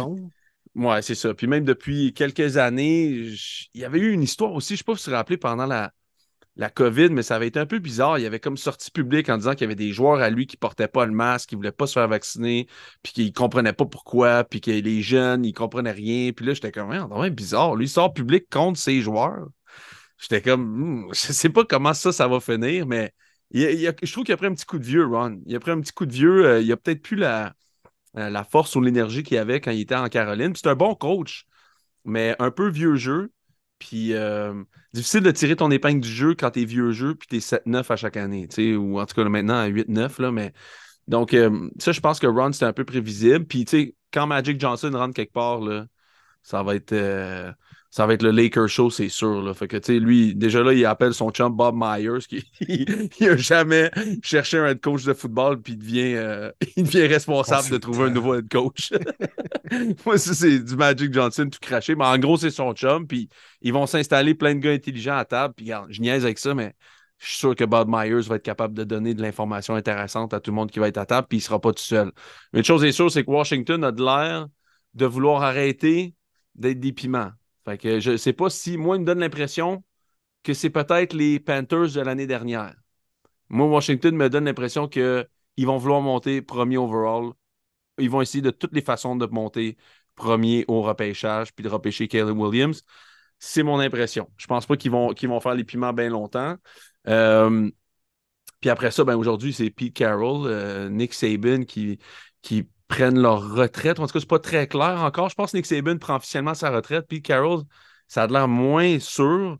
Euh, Arthur Smith qui perd sa job aussi. Euh, bref, euh, Vrabel, j'avais oublié Mike Vrabel. Wow. Mhm. J'avais oublié Mike Vrabel, c'est quand même gros. écoute, ça va être une année très intéressante. Une, saison morte très intéressante pour l'échiquier des coachs dans la NFL et aussi ce que ça, ça va euh, et la NCAA aussi, hein, maintenant, écoute, c'est rendu tellement gros. Puis la NCAA s'en va vers, euh, vers en plus une restructuration vraiment de ses conférences, euh, en plus des éliminatoires. Fait que ça risque d'être bien intéressant de, voir ça progresser. Je me demande si Nick Saban. Moi, je pense que Nick Saban est parti, là, juste, tu sais, comme regarde, j'ai 72 ans, je suis très, très, très, très, très riche. C'est moi le roi de l'Alabama. J'essaierai d'en profiter comme 10 ans, là, 10 ans d'être de, le roi, puis après ça, je serais plus capable de marcher. Moi, je pense que c'est plus ça, honnêtement, parce que euh, je pense qu'il aurait pu coacher encore, comme Pete Carroll d'ailleurs. Je pense que c'est des gars qui sont que ça les, ça les tient en forme. Il faut juste penser à Steve Bolo qui. Je me demande s'il l'a dit à Steve Bolo qui quittait, parce que moi, ma première réaction, mmh. ma première réaction quand Marc-André Dion, quand Marc-André Dion m'a dit il, euh, il, a visité Bama, j'ai dit Ah ouais, j'ai dit mais j'ai dit Kirby Smart, euh, j'ai dit, tu sais, je comprends, là, c'est sûr, mais pour moi, Kirby Smart est, un. Il va rester à vie, là, genre à Georgia, ou à moins qu'il y ait vraiment un revirement de situation extraordinaire. Il va rester au moins. Euh... Je pense même pas qu'il va aller dans la NFL. Ce gars-là, pour moi, c'est vraiment un. c'est comme Nick Saban quand il a commencé. Mais là, j'arrive. Ma première réaction, j'ai dit Ah ouais, mais penses-tu que Saban va rester là longtemps Poum, il fait même pas. sais. Il aura vraiment fait le, signing day, puis il est parti, là, finalement. Ça a été comme son, mm-hmm. son leg. Il a dit J'en fais un dernier je vais pogner une des meilleures euh, classes encore, puis je m'en vais. mais tu sais, euh, c'est quand même une page de l'histoire du football, je pense, qui se tourne. Mais ça va être bien intéressant, en tout cas, de voir le mouvement et les coachs, la quantité de bons coachs qui vont pouvoir bouger. C'est fou, c'est vraiment fou comment le sport suit l'évolution technologique de la société, puis de, de l'ascension économique de la société. tout va vite maintenant. Tout est rapide, puis euh, la technologie a, fait ça dans la société, mais dans, le football, on va parler de la NFL, mais tu sais, quand tu es propriétaire d'une équipe, tu reçois 400 quelques millions de dollars par année avant même qu'il y ait eu un snap, que tu es indépendant de fortune avant même que tu aies eu une victoire, que, tu fais le même nombre d'argent que l'équipe qui se rend au AFC Championship que si tu es 0-16. Bref, c'est comme une machine à faire de l'argent. Ça fait en sorte que les gars ont tellement de sous que tu dis j'ai pas de temps. J'ai pas le temps d'attendre. Fait que le roulement est comme rendu malade mental où t'as as des coachs qui t'offrent un an, un an et demi. T'as des carrières. Zach Wilson a fait quoi, 19 games, je pense, après de se faire bencher. Tu sais, je veux dire, c'est vite. Justin Fields, il est out. Là. Tu sais, tout le monde est out. c'est vraiment rapide la façon que ça roule. Fait que c'est tough à suivre, mais en même temps, c'est ce qui fait en sorte qu'on reste accroché. Hey Arnaud, on a une question d'auditeur, je pense que ça pourrait être quelque chose de vraiment intéressant. Félix Lévesque nous dit Salut les gars, j'ai découvert votre podcast en début d'année, puis c'est ma découverte de l'année 2023. Merci beaucoup. Euh, petite question, j'imagine que vous allez parler du départ de Vrabel avec les Titans. Donc, est-ce que lorsqu'un coach quitte comme ça, est-ce que vous pensez que les autres équipes qui n'ont pas encore congédié leur entraîneur et qui ne pensaient pas le faire pourraient avoir de l'intérêt puis mettre leur coach dehors pour aller chercher un, entraîneur qui est maintenant disponible? Il dit de son côté, je pense que les Bills, s'ils n'ont pas un long parcours en série, ça pourrait se faire. Toi, de ton hmm. côté, tu penses à quoi? Tu penses à tu penses à quoi là-dedans, mon Arnaud? Je, pense à tout ça. Je te dirais, euh, Mike Vrabel, il y a peut-être. Euh, honnêtement, il y a peut-être 6-7 euh, head coach dans la NFL que je pense que les propriétaires en ce moment disent c'est des intouchables. Euh, mais après ça, je pense que un gars comme Vrabel peut faire changer la donne de tous les propriétaires. Surtout avec l'argumentaire que je viens de te donner là. c'est, c'est, un gars qui peut instaurer une culture, c'est un gars qui est respecté, c'est un ancien joueur, c'est un gars brillant, euh, aimé de ses joueurs, aimé de ses coachs. pas une philosophie, disons, euh, très flamboyante dans, sa façon de, de coacher du football. Mais en même temps, tu dis ça, mais l'année où il y avait Corey Davis, puis A.J. Brown, puis Derrick Henry, les Titans, c'était quand même assez spectaculaire à l'offensive. C'était peut-être pas le, le show des Ravens cette année, disons, ou autre équipe, mais ils avaient quand même une couleur, une attaque euh, assez, euh, assez explosive. D'ailleurs, Arthur Smith était, le coordinateur à l'attaque. Donc, moi, je pense que Mike Vrabel, c'est un des tops de la ligue. Euh, très surpris que les Titans l'aient laissé partir. C'est vraiment une, une, décision difficile pour eux, mais je pense que, écoute, dans la hiérarchie, force est d'admettre que si tu signes Vrabel comme coach, puis après ça, tu engages un nouveau directeur général, ben écoute, t'as beau aimer ton coach, son boss maintenant, c'est le directeur général. Puis quand Ray Carthon est rentré, ben je pense que les deux, ils ont. Moi, de ce que j'entendais comme rumeur, c'est que les deux, ils ne s'entendaient pas. Ils s'entendaient pas parce que c'était deux gars alpha, deux gars qui voulaient tout décider. Vrabel voulait avoir son mot à dire dans l'équipe. Et plus ça allait, plus il s'est rendu compte qu'avec Carthon, ça ne fonctionnerait pas. Euh, donc, euh, je pense qu'une fois que ça c'est admis, tu sais, bon, ben OK, ben dis-moi, euh, foutez-moi dehors, je m'en fous. De toute façon, je vais aller double dip ailleurs. Vous allez me payer, puis en plus, je vais aller me payer ailleurs. Fait je pense que ça s'est fini de même. Puis euh, non, non, moi je pense qu'écoute, il y a bien des équipes qui seraient euh, qui pourraient faire beaucoup de choses pour avoir Mike Vrabel pour ce que ce gars-là est capable de faire. Écoute, tu parles des coachs. tu as parlé tantôt d'Arthur Smith. Un des événements, je trouve, qui m'a le plus marqué en fin de semaine, c'est la excuse-moi, c'est la fin de match entre les Saints et les Falcons avec euh, James Winston qui override le coach, qui décide de faire euh, un sneak pour donner un touchdown à Jamal Williams. Arthur Smith qui pète un plomb à la fin, qui engueule le coach des Saints euh, juste avant de se faire mettre dehors. En tant que joueur défensif, Arnaud, je ne sais pas si c'est quelque chose qui t'est déjà arrivé, que ça me surprendrait quand Victory Formation, une équipe décide de faire un jeu pour un toucher. Mais si tu avais été joueur, là, tu réagis comment à, un jeu de même? Non, ça m'est jamais arrivé. Euh, puis en même temps, j'avais tout le temps des coéquipiers qui, euh, qui essayaient de brasser de la chenoute euh, justement en victory formation, tu sais, qui allaient aligner un gars puis le frapper jusqu'à la fin. Puis j'étais comme, j'étais tout le temps comme un peu, man, genre, tu sais, qu'est-ce que tu fais là? C'est fini, là. Je juste rentrer chez nous. Fait que je ça, j'ai jamais vraiment compris ça. C'est comme, c'est comme une façon un peu je trouve que c'est très, très enfantin de vouloir se battre jusqu'à la fin, même quand le sort est déjà réglé. C'est pas vrai que c'est pas, pas du courage. Euh, mais tu sais, c'est James Winston, c'est Jamal Williams, c'est deux, c'est deux, c'est deux personnages. c'est deux personnages. Puis je pense mm. que ça, ça fait en sorte que je pense que personne ne l'a pris personnel parce que tu as juste regardé l'entrevue de James Winston à la fin pour te rendre compte que je veux dire, t'imagines si ce gars. Tu sais, ça fait, ça fait pas de sens que ce gars-là, ça soit un meneur d'une équipe. Là, tu sais, je veux dire, c'est. Ça a comme. J'ai jamais vu un gars comme ça. Là, ça... J'ai jamais vu un gars comme ça, pour vrai. Les choses qu'il dit, euh, de la façon qu'il interprète chaque chose, c'est vraiment. Tu sais, tout le temps un peu. Moi, il me fait rire, il me fait sourire. Mais si c'était mon carrière, je me ferais capoter. Tu sais, je veux dire, c'est pas pour rien que. C'est quoi, c'était 30 passes de toucher, 30 interceptions. Il, il, ah oui, a faire 30-30, là. ouais, c'est ça. Comme Vladimir Guerrero dans le temps, tu sais. Fait que, euh, en tout cas, c'est un personnage, ce gars-là, puis, ça puis Jamal Williams aussi.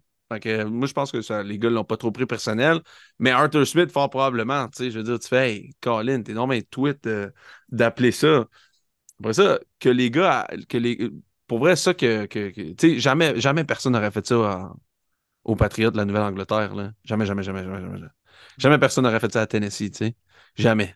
Jamais personne ne ferait ça à Kansas City, là je pense que ça dit un peu beaucoup sur Dennis Allen aussi. Euh, c'est un des pires coachs de la Ligue depuis qu'il est en fonction pour, euh, pour son succès par rapport à la marge de points que Vegas établit. Fait que c'est un des pires coachs de la Ligue.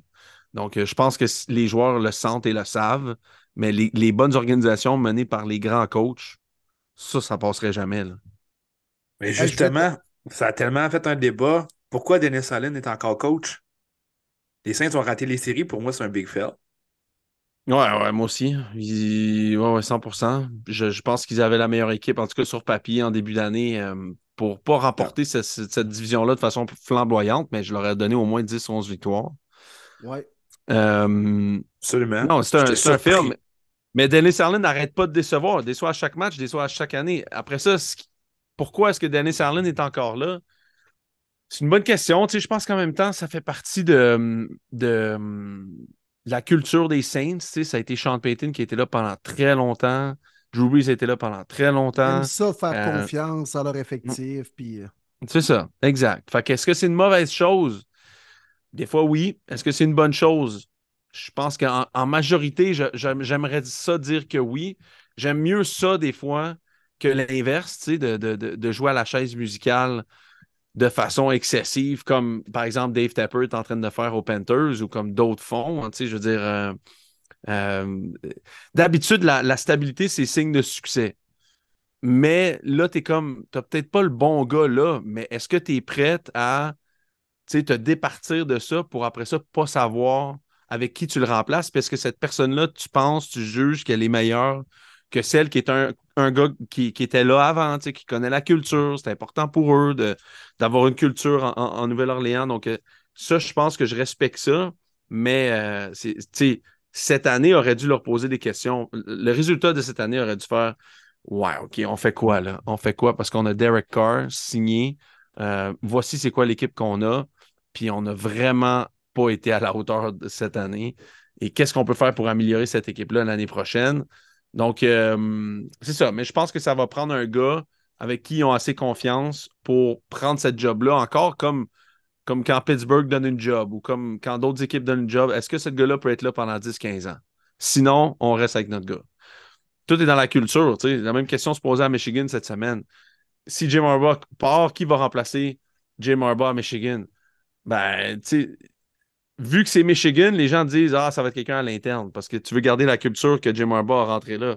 Mais c'est pas tous les programmes qui pensent comme ça, tu sais. Quitte à prendre un, head coach qui a moins de, de, qualité que d'autres, mais qui connaît la culture. Il y en a qui trouvent que ça, c'est plus important que, que tes qualités comme entraîneur dans le cas des Saints, même de bien d'autres équipes, pour revenir à la question tantôt de Félix, quand même un jeu dangereux de limoger ton entraîneur et partir à la chasse à, Mike Vrabel, qui clairement va avoir des offres qui vont se présenter à lui. Là, puis, mm. Qu'est-ce qui, qui t'indique que lui, Mike Vrabel, ça va être les Saints, son choix sur sa liste personnelle?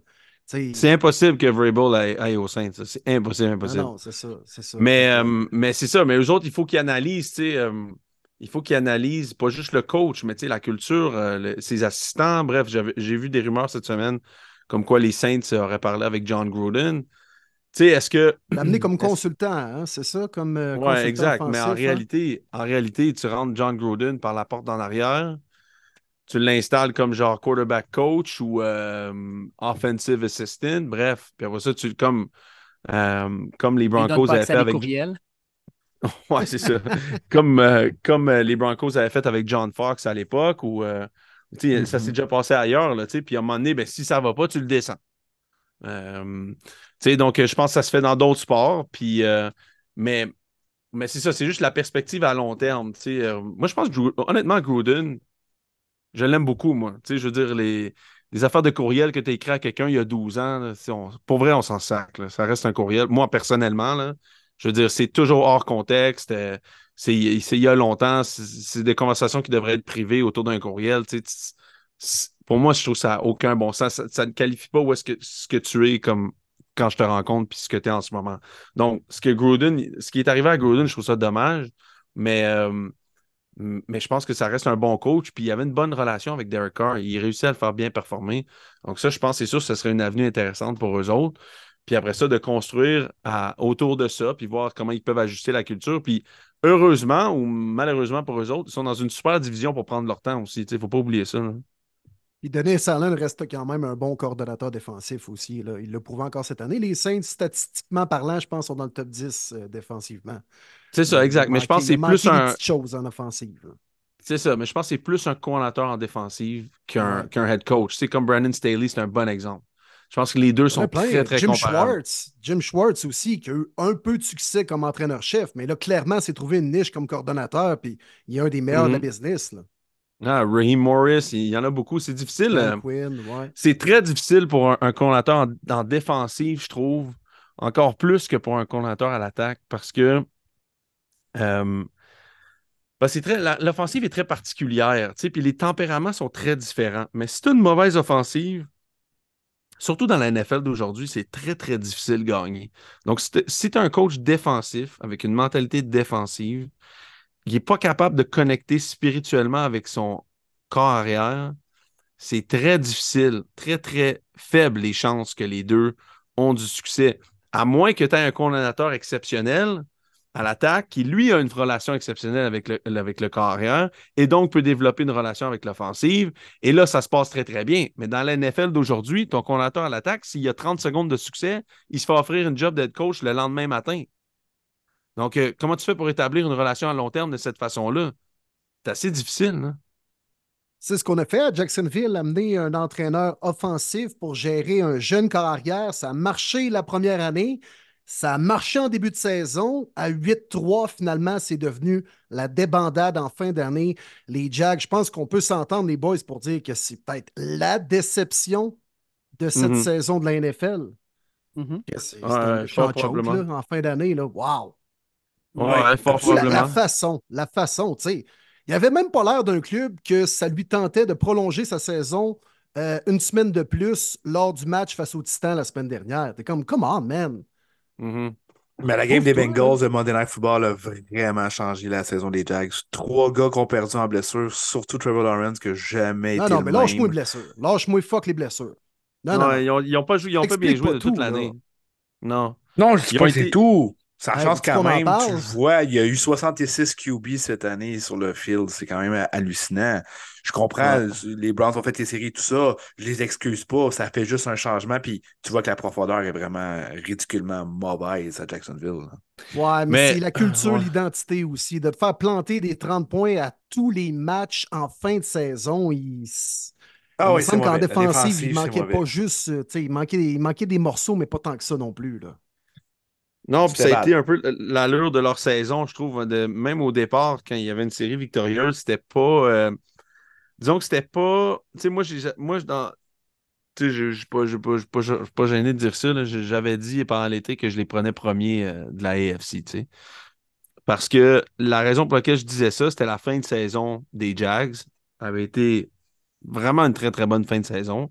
Euh, je pense en début d'année, dans leurs 13 derniers matchs, ils avaient perdu deux fois, puis c'était contre les Chiefs. Puis tu peux-tu vraiment c'est-tu grave vraiment de perdre contre les Chiefs? Euh, pas, pas si pire quand même, là. Ils viennent gagner le Super Bowl. Fait que, puis Trevor Lawrence était dans les, neuf derniers matchs de l'année dernière, était comme en route pour, euh, si tu poursuivais ça pendant l'année, de lancer, comme on l'a déjà vu, là, un gars qui arrive à sa deuxième, troisième année, et là, tout clique.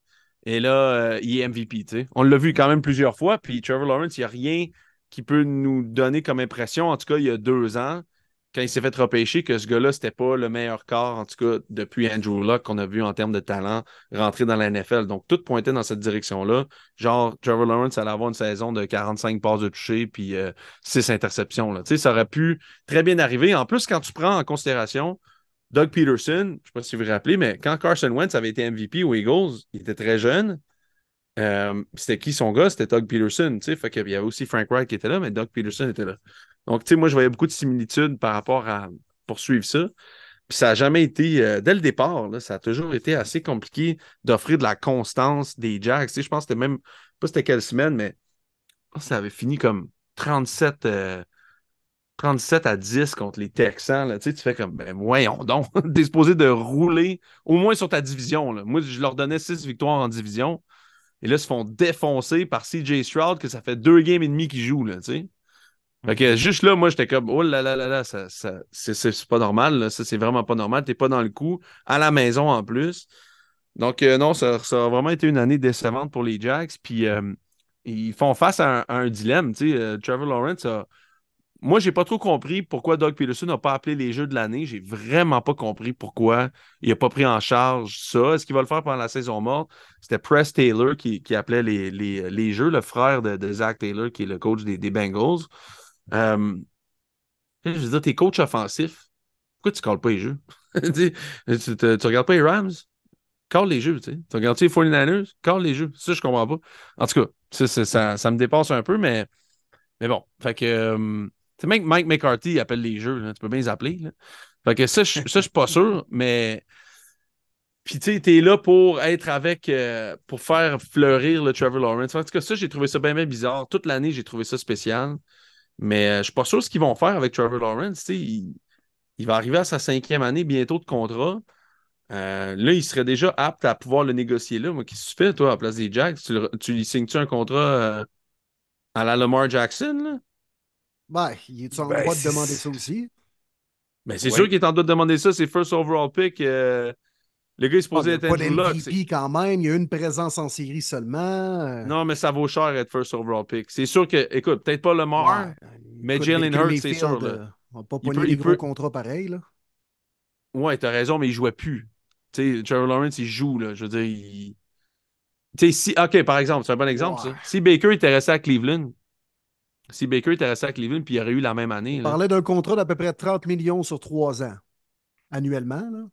Et je, sais. Écoute, s'il fait ça. le, fameux contrat pont, es-tu capable de t'engager là, vraiment à long terme avec Trevor Lawrence alors qu'il n'a clairement pas répondu aux attentes jusqu'à présent? ben, c'est sûr qu'ils vont pas. Puis la NFL, c'est merveilleux là-dessus.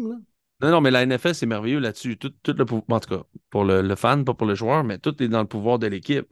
Mais, euh, mais tu sais, c'est ça. Un contrat pont, parfait, ils vont y proposer. C'est sûr qu'il va être, euh, va être offusqué là, parce que, je veux dire, pour lui et pour d'autres, ils se disent Ouais, mais là, tu sais, j'ai tué les, les, tué les ressources? Moi, quand, quand je les ai eues, euh, je lançais, j'étais, en pace pour. Je, la fin de, la deuxième, de sa deuxième année, l'année dernière, il, aurait, il aurait été un calibre d'MVP. Fait que, tu sais, je veux dire, je sais pas. J'ai bien hâte de voir, mais est-ce qu'ils vont se poser, est-ce qu'ils se posent des questions déjà là sur l'avenir de leur carrière? Ou ils se disent on le signe comme un contrat à la Geno Smith, puis on essaye de voir, tu sais, mais, mais c'est pas fait qu'ils. Tu sais, est-ce qu'ils vont juste prendre sa cinquième année? Ils vont-tu pick up sa cinquième année ou ils vont faire comme les Commanders avec Chase Young? Tu sais, il faut que tu le payes quand même, là. Mm. Ouais, t'as pas le choix de pick up, là. C'est le même principe que Justin Fields, en fait, s'il laisse aller les Chicago, c'est peut-être aussi c'est pas juste que Caleb Williams est là, c'est que tu as un contrat qui va s'en venir, puis est-ce que tu veux payer Justin Fields? Là? C'est ça, tu arrives à ça, fait que, tu sais, je sais pas, moi, c'est. Euh, en tout cas, j'ai hâte de voir ce que les Jags vont faire, mais pour moi, ils sont loin. Ils sont loin d'être sûrs que Trevor Lawrence est correct là, pour être là pendant 10 ans. Moi, je suis en ce moment, j'ai aucune idée. J'ai engagé Doug Peterson, j'ai engagé trois excellents porteur de euh, receveur de passe. J'ai un excellent porteur de ballon. Je pourrais, je pourrais pas potentiellement lui donner plus d'outils que ça. Là. Euh, fait que je sais pas exactement comment lui pourrait se démerder mieux que là, sans faire des changements dramatiques, peut-être, ou c'est quoi le problème? C'est-tu mental? C'est-tu. Je sais pas, je suis pas dans le locker room. Mais une chose est sûre, c'est que la fin de l'année dernière, comparativement à toute cette année, c'est deux gars différents.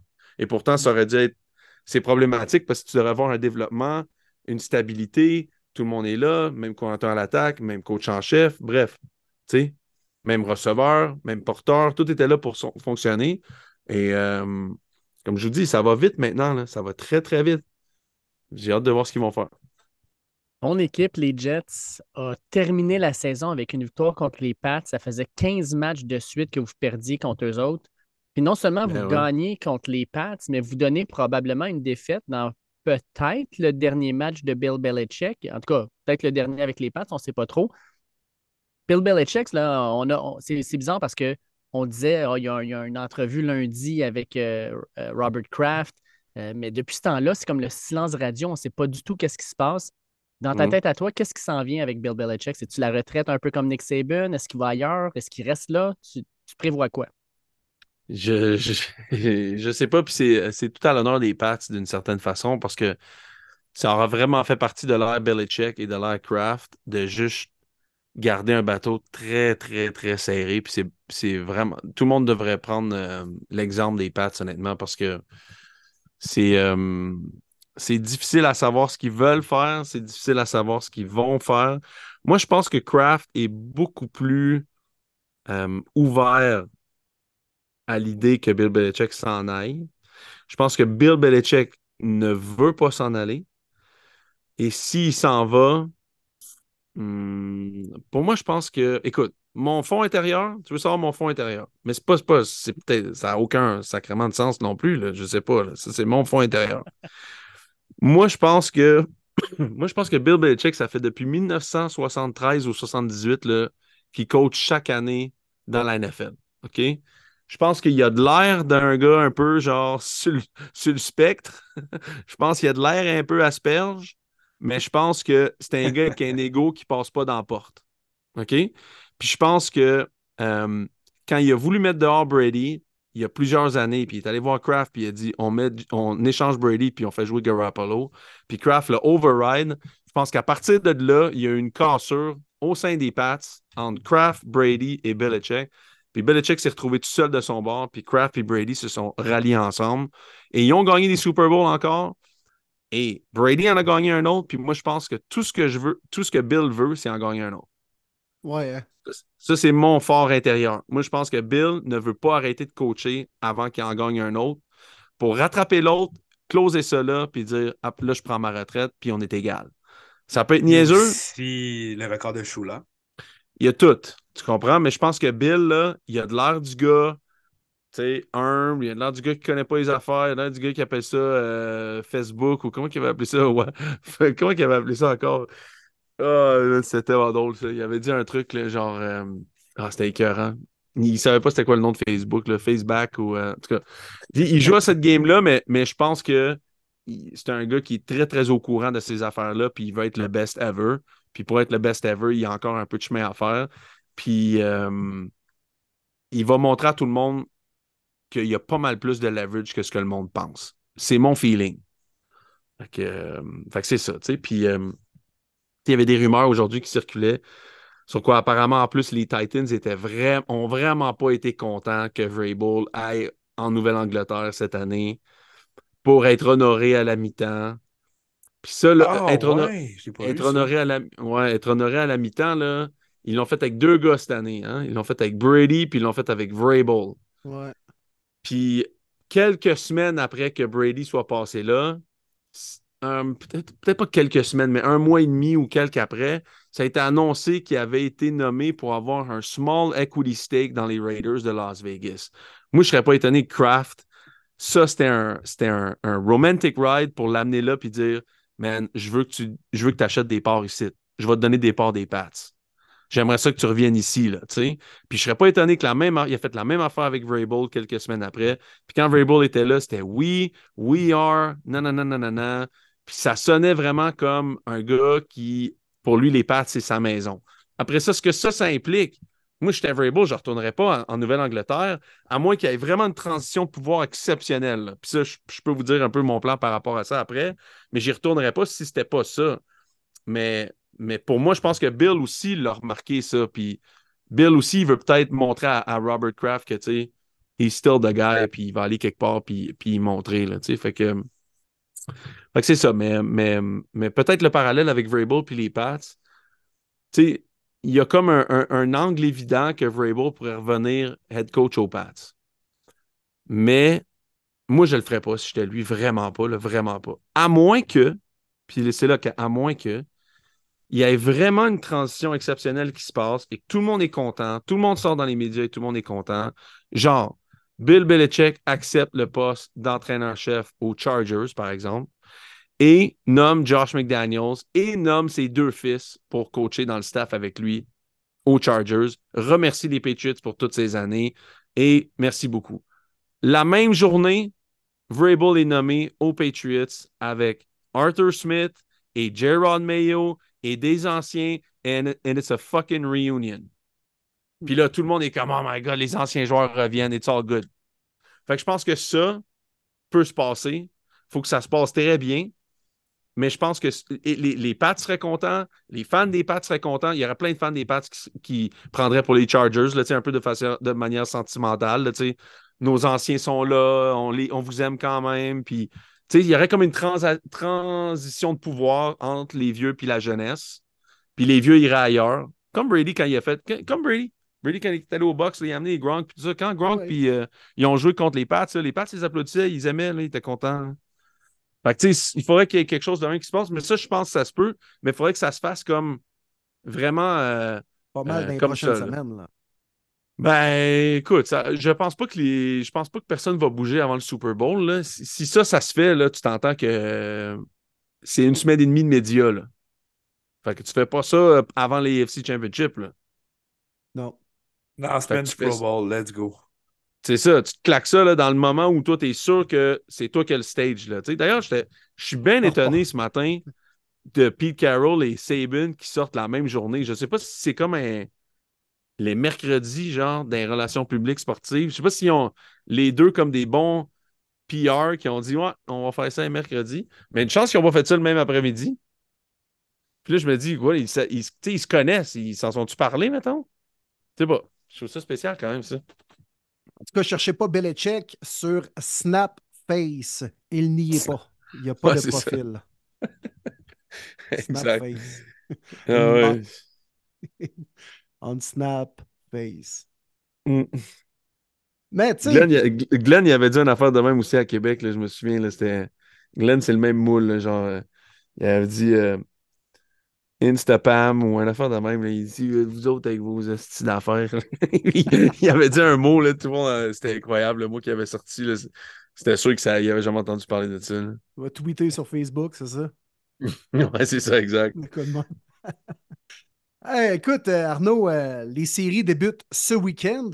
On a 12 équipes en présence. Premièrement, je pense que la NFL, dans les circonstances, avec le fait que il y a une coupe d'équipes qui ont été écartées de la course vu les blessures. Il y a des carrières qui sont tombées au combat, mais forcé d'admettre qu'on a des storylines exceptionnelles en fin de semaine. La NFL finit par gagner, puis le script, Chris, il était pas pire finalement pour la première semaine des séries avec mm-hmm. les Lions contre les Rams, Tyreek Hill de retour à Keysi, même mm-hmm. l'histoire de Sean Watson, les Browns et les Texans. Honnêtement, la NFL ne mm-hmm. pouvait pas espérer mieux. Je pense qu'on va avoir droit à des bons matchs ce week-end, honnêtement. Les, c'est dur de dire, mettons, le plus facile à prédire euh, parmi ces six-là. Mm. ouais, tu as raison. Puis je pense pas que c'est une année qui aura passé à l'histoire dans la NFL, pour être bien honnête. Là. Non. Est-ce que ça. Non, est-ce que ça a rapport avec la, quantité de blessures au carrière? Fort probablement. Surtout de la façon que la Ligue oriente son jeu presque entièrement sur le dos du carrière. Fait que ça rend ça difficile. Euh, de faire ton travail, d'offrir un spectacle appréciable si vraiment tout passe des mains d'une seule personne. Puis si lui joue pas, ben t'es es un peu dans le chenoute. Fait que ça, je pense que c'est comme. Ça va être à eux de voir, tu sais, je veux dire, ça va être à, ça va être à eux de voir s'ils trouvent ça correct de, de gérer leurs équipes de même, étant donné que ça affecte grandement le spectacle. Tu sais, je pense que au point de vue des amateurs, les chiffres n'arrêtent pas d'augmenter. c'est ça qui est, un peu bizarre pour eux autres, c'est qu'ils disent Ouais, bon, on a offert un spectacle de marde, mais Chris, on a les meilleurs chiffres qu'on a jamais eu. fait que les autres sont comme Bon, ben, on va continuer notre formule. C'est ça. c'est ça. Puis c'est pas. C'est ça qui est dommage un peu pour peut-être des amateurs, peut-être comme nous autres ou euh, des connaisseurs un peu plus que tu fais aïe aïe, il y a tellement eu de under qui se sont frappés cette année. C'était comme fou. C'était 7 under sur 10 qui frappaient à chaque semaine. C'était comme tabarouette. On va-tu finir par avoir un match qui se tient un peu de debout, là, que ça finit tout pas genre 12-8.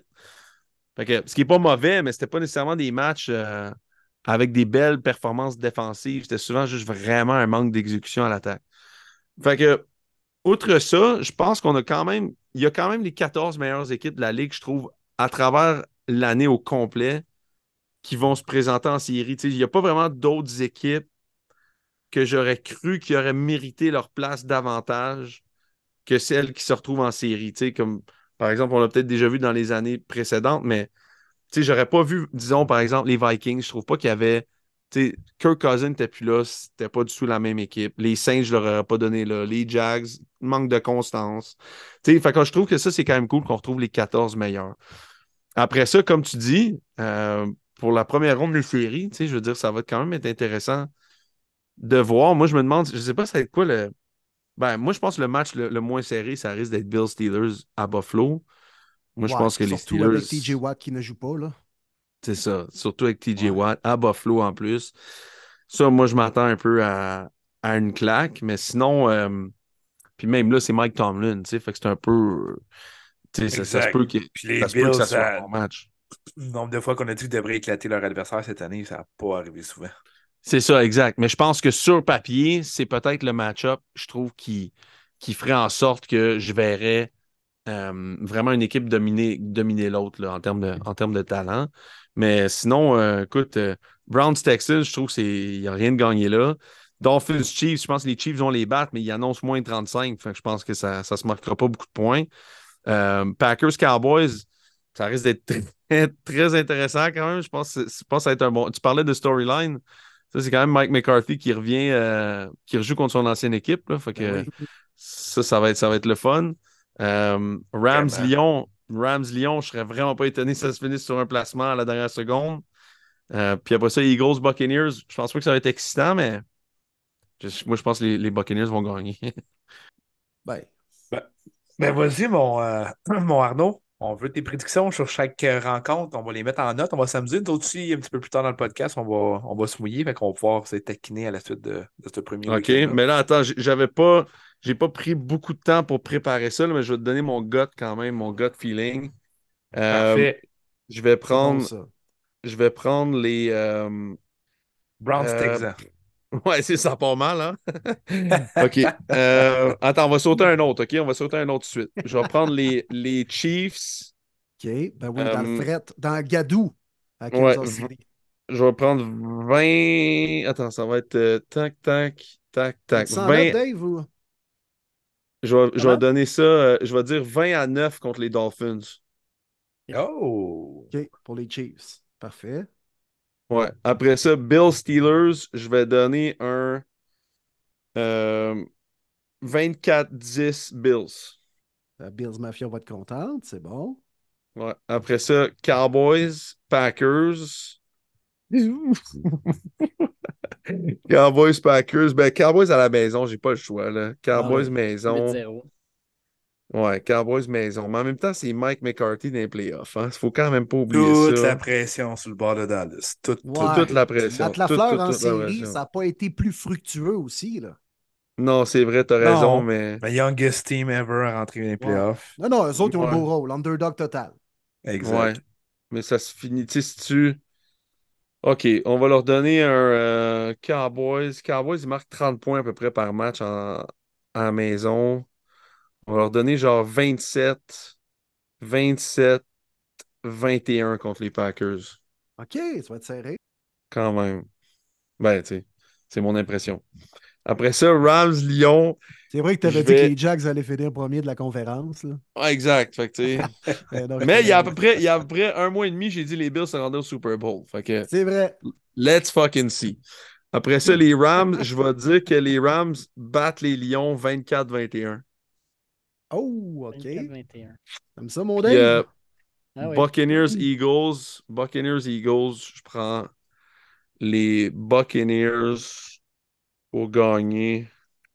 Genre 24-22. Euh, Il manque euh, Texans contre Il va juste manquer Texans Browns, ouais. Mm-hmm. Euh, je vais prendre les Browns 24-20. Fait que ça ne sera pas des festivals offensifs en fin de semaine. pour Joe Flacco. Non, comme toute l'année.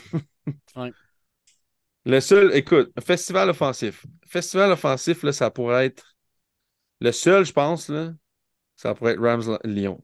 Ouais, Rams-Lyon, hein. Ouais. Ça, pourrait être le seul. En plus. Ça pourrait être le seul. Mm. Sinon, les autres, j'ai pas un gros feeling. Peut-être Packers-Cowboys. Pour moi, Packers-Cowboys puis Rams-Lyon pourraient être les deux matchs avec le plus de scores, mais tu sais, est-ce que les est-ce que les Cowboys vont marquer juste à l'attaque? C'est ça que. Ils vont peut-être marquer des points, mais ça va peut-être pas tout venir de l'attaque. Jerry Alexander contre CeeDee Lamb, ça risque d'être quand même un bon match-up. Après ça, c'est toujours une game de match-up. En hein. La NFL, c'est vraiment, vraiment une game de match-up. Vraiment, vraiment big time. Bien plus un jeu d'échecs, hein, les pions qui s'affrontent. Puis... Ouais, mais il y a tellement de. Il y a tellement plus d'opportunités de faire du 1 contre 1 dans la NFL que dans la CFL. T'as pas de motion, c'est comme. Tu peux vraiment jouer dans face d'un gars toute la game si tu veux. Dans la CFL, c'est un petit peu plus compliqué. Euh, donc, euh, donc, ça, c'est tout le temps une question de match-up aussi. Mais, euh, mais tu sais, il y a des histoires comme celle des Texans. Tu sais, c'est des, des, belles histoires, mais est-ce que les histoires sont faites pour durer ou est-ce qu'ils sont rendus un peu à bout de souffle de la belle histoire qui se sont créées? Il y a ça aussi. Ça, je pense que les Texans vont peut-être frapper un mur là-dedans. Peut-être. Les Packers aussi, c'est un, autre bon exemple de ça. Les Lions, je pense, c'est juste Sam Laporta, s'il ne joue pas, ou en tout cas il est blessé, je pense que ça peut leur faire mal quand même beaucoup. Puis Dolphins, juste beaucoup de blessés. Puis Tyreek Hill dans le froid, euh, je sais pas vraiment. Pour moi, c'est pas vraiment le vibe qui s'était créé, eux autres. Là. Je pense pas qu'en début d'année, ils se sont dit on va inventer tout ce système-là pour aller jouer à moins 35 au mois de janvier. Yes, sir! en première ronde des séries. ouais. bon, fait que notre plan, il peut juste planter si on joue à Kansas City à moins 35. Boom! Kansas City moins 35. On annonce à Kansas City le match le plus froid de l'histoire de la ah NFL. Ah, eh oui. Avec des vents de 10-20 000 à l'heure, là, tap. Ouais, attends. Ça va Hill va s'en passer le ballon. Ouais, c'est ça. Tyreek Hill va s'ennuyer de sa maison qui brûle. wow. aïe, aïe, aïe, aïe, aïe. J'adore. Tu me semble j'avais bien plus chaud chez nous. non, ça, ça, ça c'est, je pense que les Dolphins vont frapper un mur. Là, ah, non, écoute, euh, ah non, ils vont frapper le mur de glace, c'est ça qui va arriver. Ah, le mur de glace, ça sera pas beau comme match. Euh... Ça sera pas beau. Ce qui va être intéressant, intéressant pour moi de ce match-là, c'est est-ce que, est que Travis Kelsey comme a vraiment ralenti ou il a juste il a juste comme managé sa saison, tu sais? Mm. C'est ça où je. Il va-tu vraiment flip la switch en malade? Parce s'il flip la switch, là, puis il sort une game de 160 verges avec deux touchés, là, avec 11 catchs. Là. moi, pour moi, les Chiefs sont jamais morts. C'est comme les Warriors. C'est Steph Curry pogne en feu. Là. Ça, fait, ça fait six ans que les Warriors font plus rien en saison. Ils attendent juste les séries. Si Kansas City fait ça, je serais quand même assez surpris, mais pas tant non plus. sais. Il s'en irait en deux deuxième ronde potentiellement à Buffalo dans un choc de titan contre les Bills. Ça serait intéressant, ça. Ouais, ça serait intéressant. Puis un, ça serait un bon match-up. C'est ça qu'on veut en réalité. Là. On veut Mahomes contre, contre Josh Allen. On veut les, gros ah duels de corps. Puis euh, c'est tellement deux gars spectaculaires en plus de la façon qu'ils jouent leur position.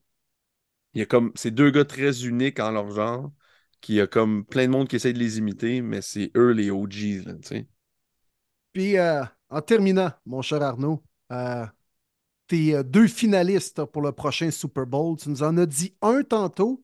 J'imagine que tu ne changeras pas ton fusil d'épaule, mais euh, hmm. qu'aurons-nous droit au Super Bowl 58? je vais prendre je vais prendre les Bills contre les Cowboys. Oh, j'adore. les Cowboys se vengent des 49ers. Là. Moi, je pense que les 49ers, c'est. C'est comme les Ravens. Tu sais, Je peux pas, je peux pas mettre de l'argent là-dedans. C'est comme, de la... c'est comme de la crypto. C'est, genre. C'est vraiment cool là, quand tout fonctionne, mais genre, dès que ça fonctionne pas, c'est-à-dire les blessures rentrent là-dedans, je trouve que c'est deux équipes risquées. Je trouve que j'ai.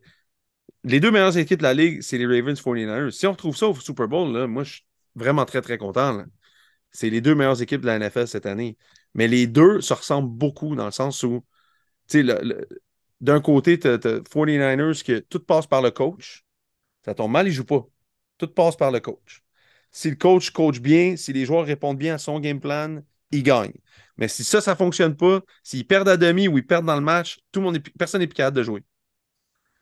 ça, ça n'inspire pas confiance parce que parce que Brock Purdy, je pense qu'il est, invaincu en carrière quand il ne lance pas une interception. Est-ce qu'on s'attend tous là en ce moment que les 49ers lancent, que Brock Purdy ne lance pas d'interception jusqu'au Super Bowl? Et au Super Bowl? Tu sais, tu joues contre les meilleures équipes. Là.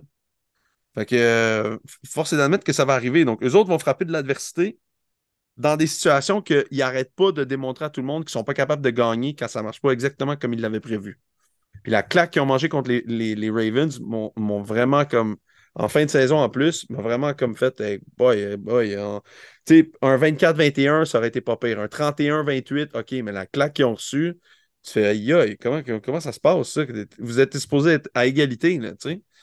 Puis Ravens, c'est la même affaire. C'est Lamar Jackson, à toutes les semaines, il peut se blesser. Odell, à toutes les semaines, il peut se blesser. Rashad Bateman, à toutes les semaines, il peut se blesser. Carl Hamilton est blessé. Fait que, tu sais, à un moment donné, c'est c'est l'histoire des blessures avec ces deux équipes-là. C'est des, équipes qui jouent très, très physique. Et ça fait mal aux autres, ça fait mal à eux autres aussi. Donc là, tu arrives dans la partie de l'année où les gars se tapent sur la gueule le pire. Tu sais, je veux dire, moi, quand je jouais, là, dès qu'on tombait en playoff, c'était fou à quel point, pour l'œil du public, je ne suis pas sûr que ça paraissait, mais sur le terrain, là, ça claque vraiment plus fort que dans une saison régulière. C'est même pas comparable. Donc, euh, donc c'est là où c'est là où ces équipes-là, je trouve, sont encore plus susceptibles de se blesser. Fait est-ce que je, pense que c'est les deux meilleures équipes? Mais j'ai de la misère à mettre quoi que ce soit comme sur eux autres parce qu'ils ne m'inspirent pas confiance dans leur, dans leur ténacité et leur constance d'être en hmm, santé. Intéressant. Très intéressant. Puis dans cette saison weird de la NFL cette année, j'ai l'impression que la logique ne sera pas respectée, justement. C'est ça, exact. C'est bon C'est ça l'affaire. Puis, puis tu sais quoi, il y en a d'autres logiques par rapport à ça. sais. La même celle, les Bills euh, perdent, deux gros joueurs en début d'année en défensive. Défensive pogne un, creux. Euh, Sean McDermott réussit à la remonter dans la deuxième moitié d'année avec ils vont chercher euh, Brandon Bean, qui est le, directeur général, fait un excellent travail, il va chercher certains bons joueurs. Washu Douglas joue très, très bien. Ils, vont ils réussissent à pallier. Fine. Euh, Josh Allen mène la ligue en interception, mène aussi la ligue en, en, touché. Euh, Sean McDermott dit il y, a, un mois et demi que son équipe devrait jouer comme Al-Qaïda, sont invaincus depuis. Fait que tu sais, je veux dire, tu fais comme ça, c'est les Bills. C'est ton tough as Reeve. Puis de l'autre bord, tu as les Cowboys, Mike McCarthy arrive puis il dit non, on va laisser partir notre coordinateur à l'attaque, Kellen Moore, parce que tout ce qu'il veut faire, c'est marquer des points. mais Chris, il est coordinateur à l'attaque, Mike, tu sais, je veux dire, c'est pas sa job. Il disait non, mais fait que lui, ce qu'il veut faire, c'était ramener beaucoup de, de, tempo, ralentir le match pour trouver quelque chose qui collait à son carrière, Dak Prescott. Mais dans tout ça, tu repayes, tu donnes le gros contrat à Dak, tu es dans une, ère de la NFL où ça va vite, où les coachs, les coachs sont offensifs, où les corps sont mobiles, les corps sont explosifs, bref. Puis là, tu as Mike McCarthy qui arrive en début d'année, puis en 3 et 8 contre les 49ers, envoie 3 slants. Tu fais, boy, Mike, euh, t'as mis Kellen Moore pour faire ça? Tu t'aurais pu demander à mon coach au collège Jean il peut te faire le même schéma, il fait la même affaire. Fait que là, moi, tout le monde faisait aïe, c'est c'est vraiment, c'est vraiment de base, là. Ça n'a comme pas d'allure. Puis là, tout le monde tombait sur la tête des Cowboys pendant à peu près les six premières semaines sur les schémas offensifs. C'était désastreux. Mais, écoute, c'est ce qu'il fait, le gars. Il connaît son club. Ils ont perfectionné ce qu'il faisait. Ils jouent vite, ils jouent rapide, ils jouent physique. Leur ligne à l'attaque est dévastatrice. Tyron Smith joue encore à un, niveau exceptionnel. Tyler Smith s'en va au Super Bowl, le garde à gauche. T'as encore Zach Martin qui est là. Bref, c'est comme une, usine à, talent de, de O-line. Et puis, ben écoute, ils sont là en faisant quelque chose de simple qui, que je sais que Dak Prescott est capable de livrer à tous les matchs. Tu comprends? Fait que c'est ça l'affaire des dernières années aussi. Kellen Moore était trop avancé pour, pour Dak Prescott. Puis on se disait tout, moi, mais je suis pas sûr que Dak Prescott, c'est un gars qui lance 45 fois par match. Je pense que c'est un gars qui donne la balle 27-28 fois, puis lui lance 27 fois, tu sais. Et c'est ce que Mike a réussi à faire. Donc, ça aussi, ça vient un peu à contre-courant de ce que la NFL fait. Puis c'est pour ça que je me dis, bon, mais ça va être, ça va être l'année de ça. Ça va être l'année de.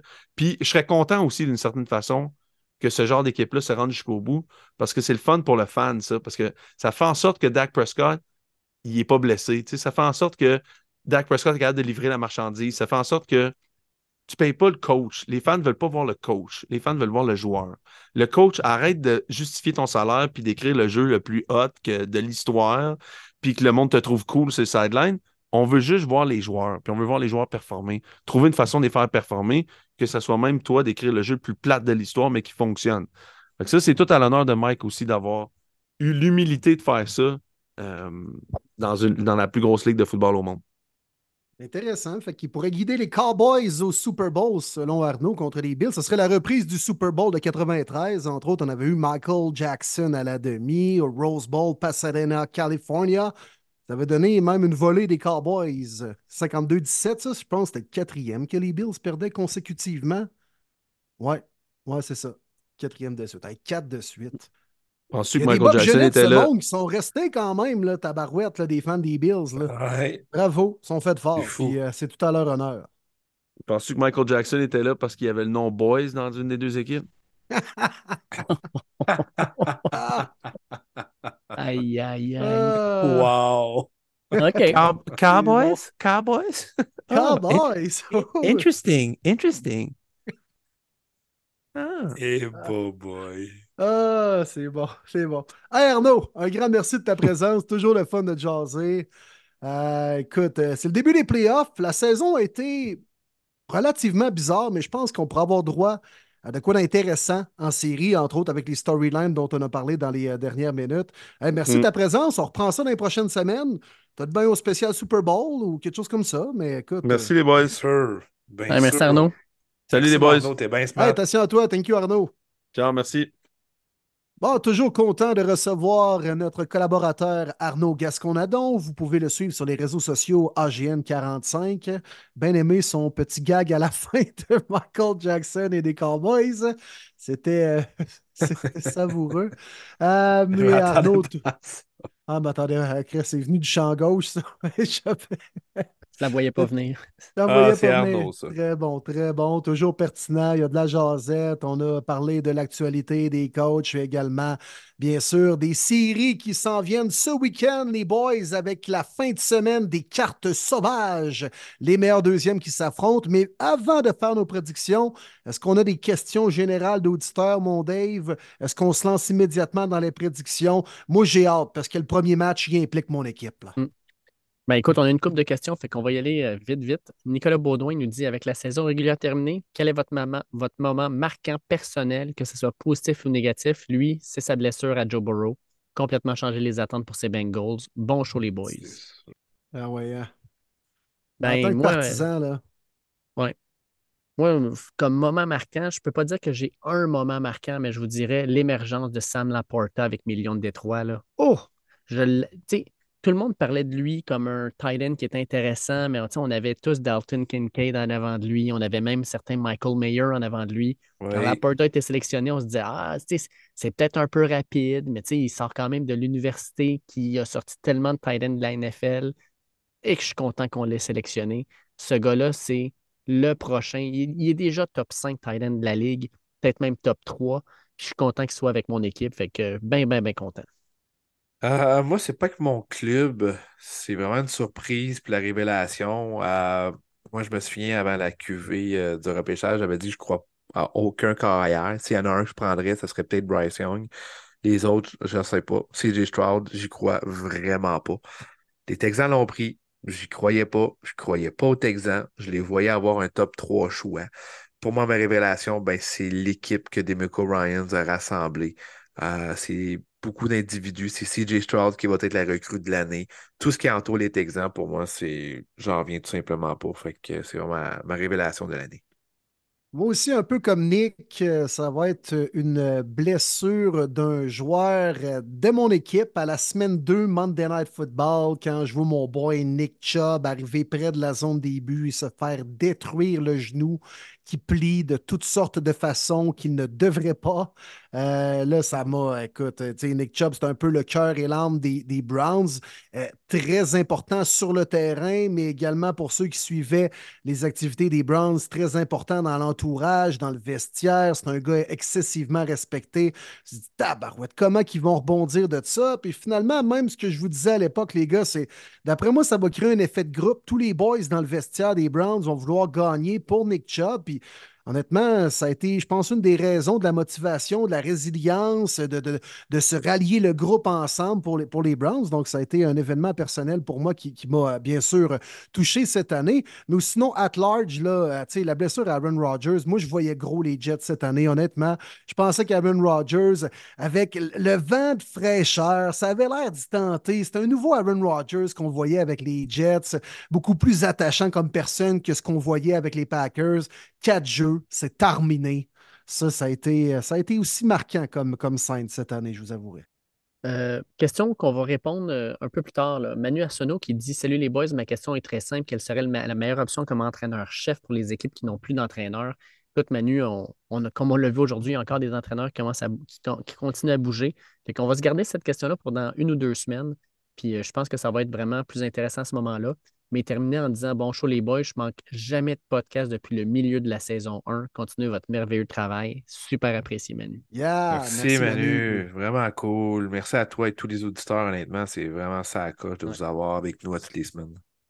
Euh, question de Franck Clément qui dit Avec la pitoyable fin de saison de mes Eagles, croyez-vous que Sirianni pourrait perdre son poste? Si les Eagles se font sortir au premier tour Puis il y a des rumeurs qui disent que oui en passant. Qu'est-ce que vous en pensez? Ouais, j'ai vu ça euh, aussi mais j'y crois pas. Moi, je pense que non. Les joueurs l'aiment bien, que... Man, c'est passé quelque chose à l'interne. Tu peux pas avoir une formation aussi talentueuse qui devient aussi pitoyable. Tu sais, des mauvais matchs puis des défaites, ça arrive. Honnêtement, ça arrive. Même les meilleurs clubs, des fois, ont déjà trébuché à un certain moment. Mais je reviens à ça, la façon dont les Eagles jouent présentement, il s'est passé quelque chose à l'interne, on ne saura probablement jamais, on n'est pas dans le secret des dieux, on n'a pas un casier dans le vestiaire des Eagles, on peut bien spéculer à gauche, à droite, puis les partisans qui sont peut-être plus au fait de ce qui se passe avec leur équipe, mais on ne le sait pas, on le sait fucking pas. Mais moi, je suis convaincu que c'est passé quelque chose à l'interne. Parce que ça se peut pas qu'une équipe devienne aussi bonne, qui, qui est aussi bonne, devienne aussi amorphe.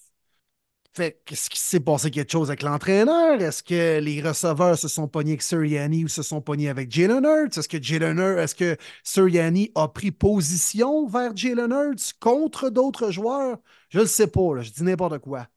Mais si les, les Eagles se font planter contre les Bucks, moi je pense que Sirianni se fait crisser à la porte. Ah oui. Ah oui. Ah. Man, ça laisse des traces, ça. Le dernier mois, il est pitoyable du côté des Eagles. Mm. Comment on peut revenir l'année prochaine et dire que tout est correct? Puis là, tu sais, c'est un gros changement, les Eagles. Potentiellement, dernier match, ben, tu sais, dernière course aussi. Ben, pas course, dernière présence en série plutôt de Jason Kelsey, de Fletcher Cox, de Brendan Graham. Tu sais, c'est qui tes nouveaux leaders maintenant? Là? Mm.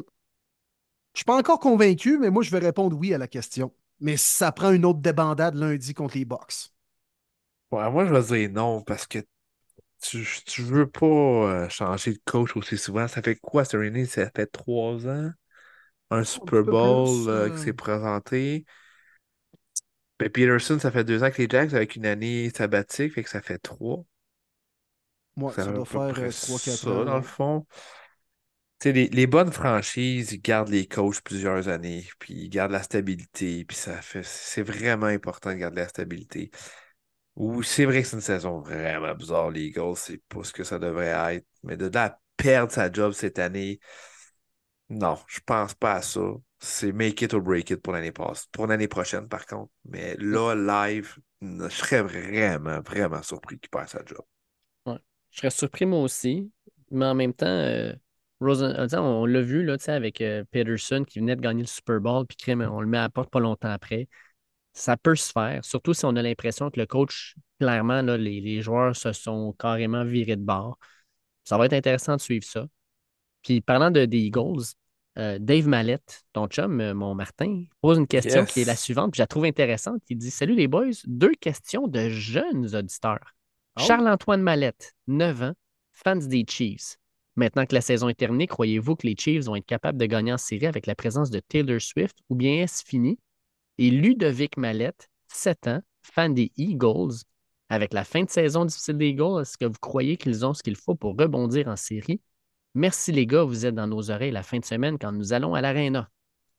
Très bon. Wow! C'est donc bien hot. Merci les gars. C'est vraiment cool. Très cool.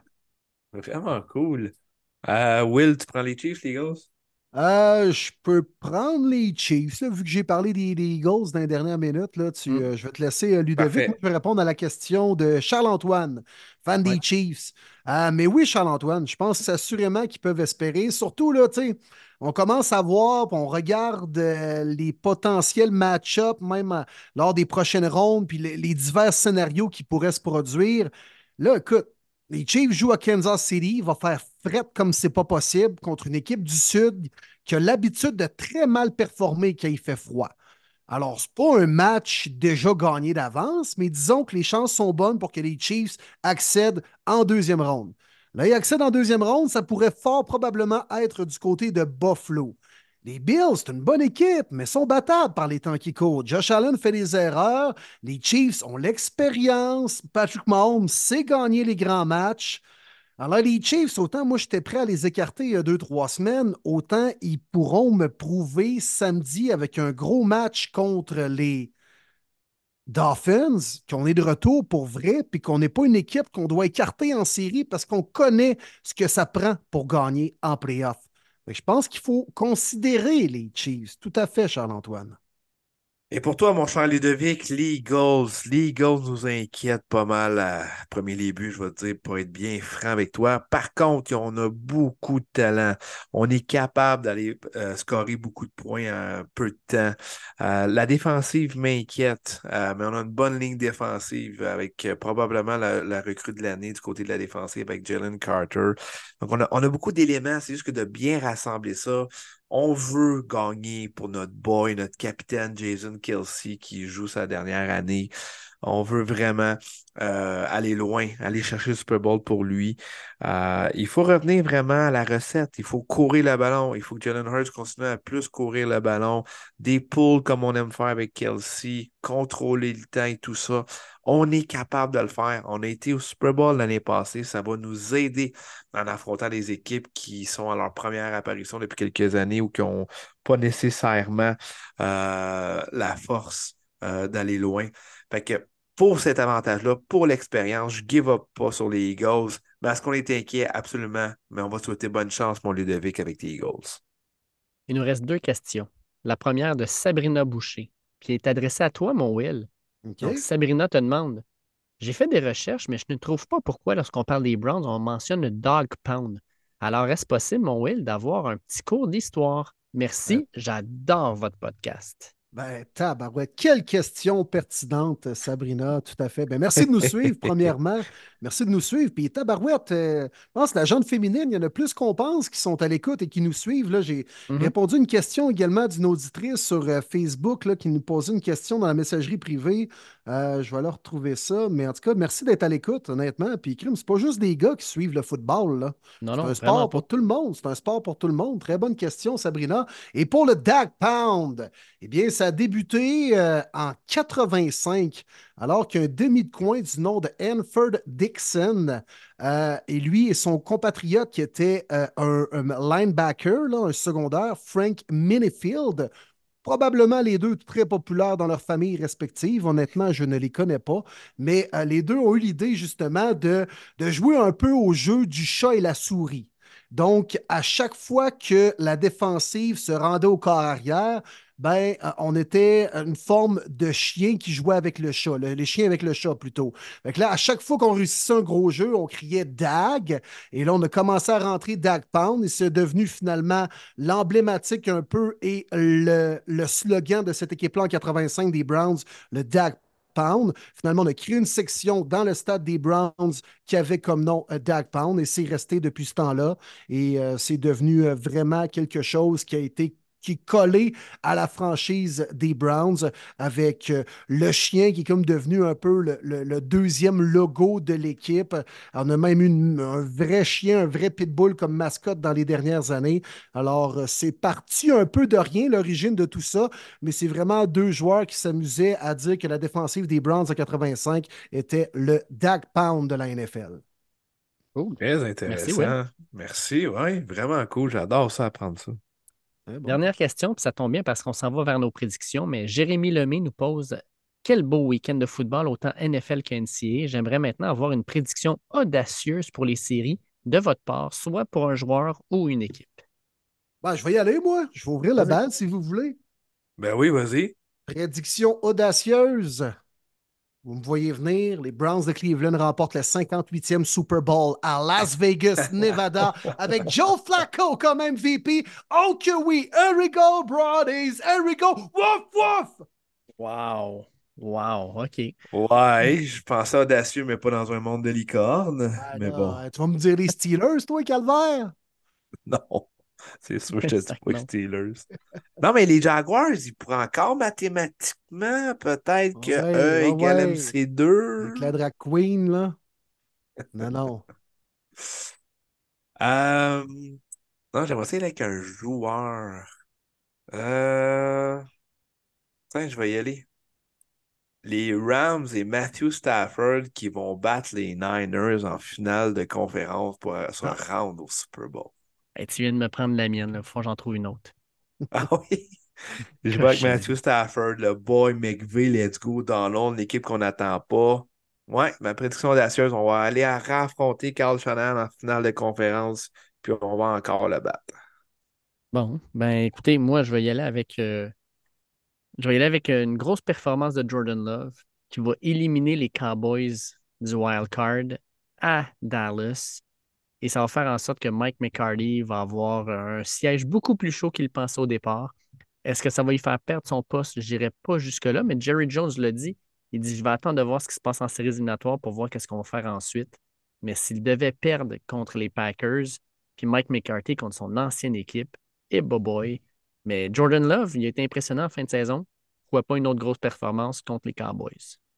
Bon, je pensais que tu allais nous dire, Dave, les Browns contre les Lions au Super Bowl, là, quelque chose comme ça, là. Non, non, moi, je- on va le voir dans les prédictions, mais je pense pas que mes Lions vont se rendre bien, bien loin cette année. Bon, le gars est vraiment optimiste, là. Ouais, vraiment. Ouais, tu, tu le sens dans ma voix. Ouais. On est-tu rendu là? À décortiquer Oui. les matchs Let's du week-end des cartes sauvages dans la NFL, les boys. Et puis, on va avoir de quoi discuter, non seulement dans les matchs, mais aussi dans les télédiffuseurs. Je vais vous en parler dans quelques minutes.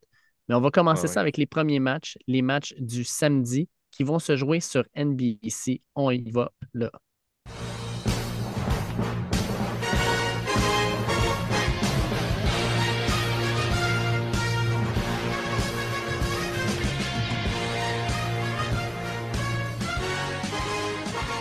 À Houston, alors que les Texans vont jouer à domicile. Pas grand monde qui aurait parié ça en début de saison.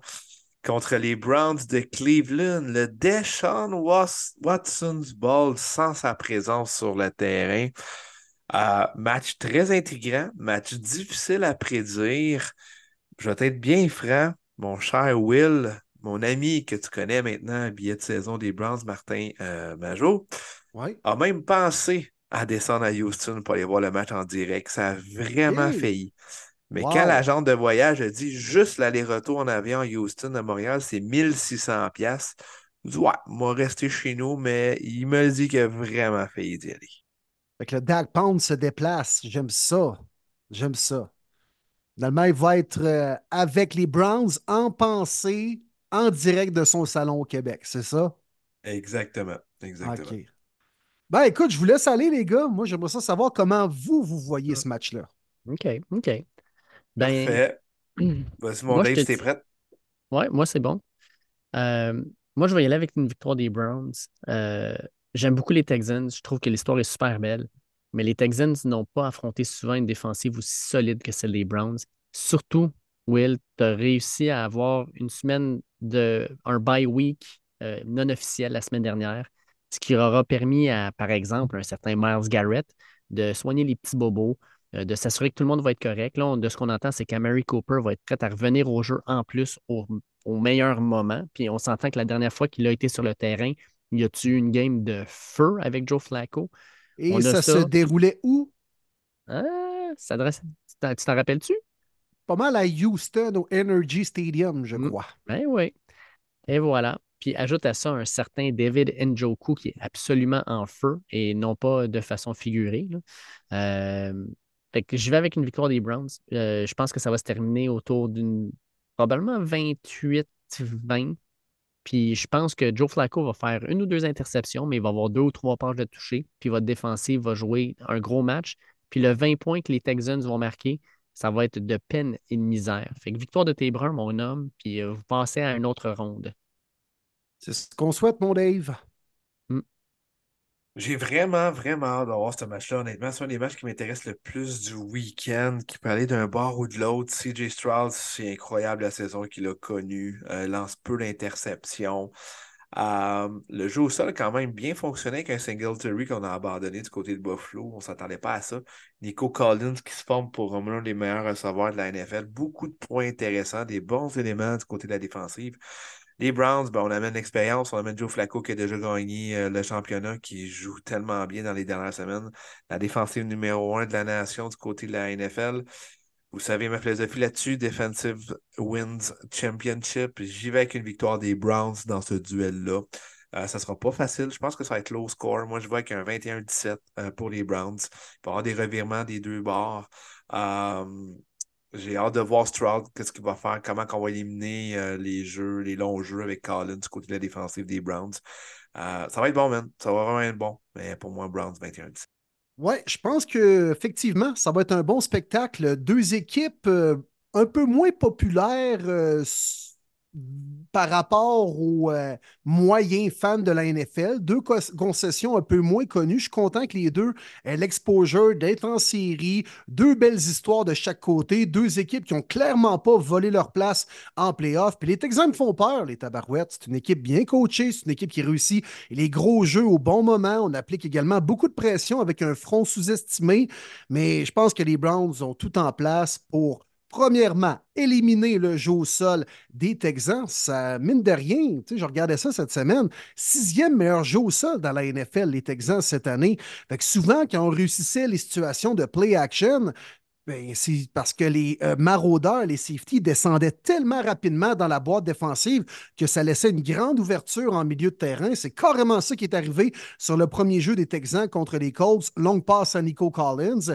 Et la clé pour les Browns défensivement, ça va être d'amener la pression à Stroud, mais il décoche très rapidement. Ça va être de jouer de façon très, très physique et très serrée avec les receveurs de passe. Stroud, c'est un gars qui distribue bien le ballon. Il va lancer à Robert Woods, va lancer beaucoup à Nico Collins, un peu également euh, euh, à Dell, Dell qui est blessé par contre, là, à Schultz, l'ailier rapproché.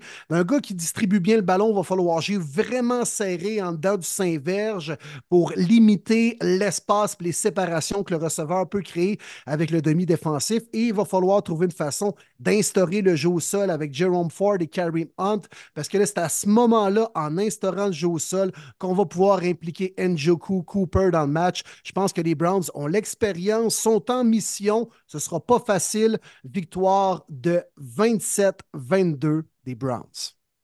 Hmm. À Kansas City maintenant, alors qu'on va avoir euh, une température frigide, on attend en soirée moins 21 avec le vent, moins 30 degrés Celsius. Et on reçoit les Dolphins de Miami.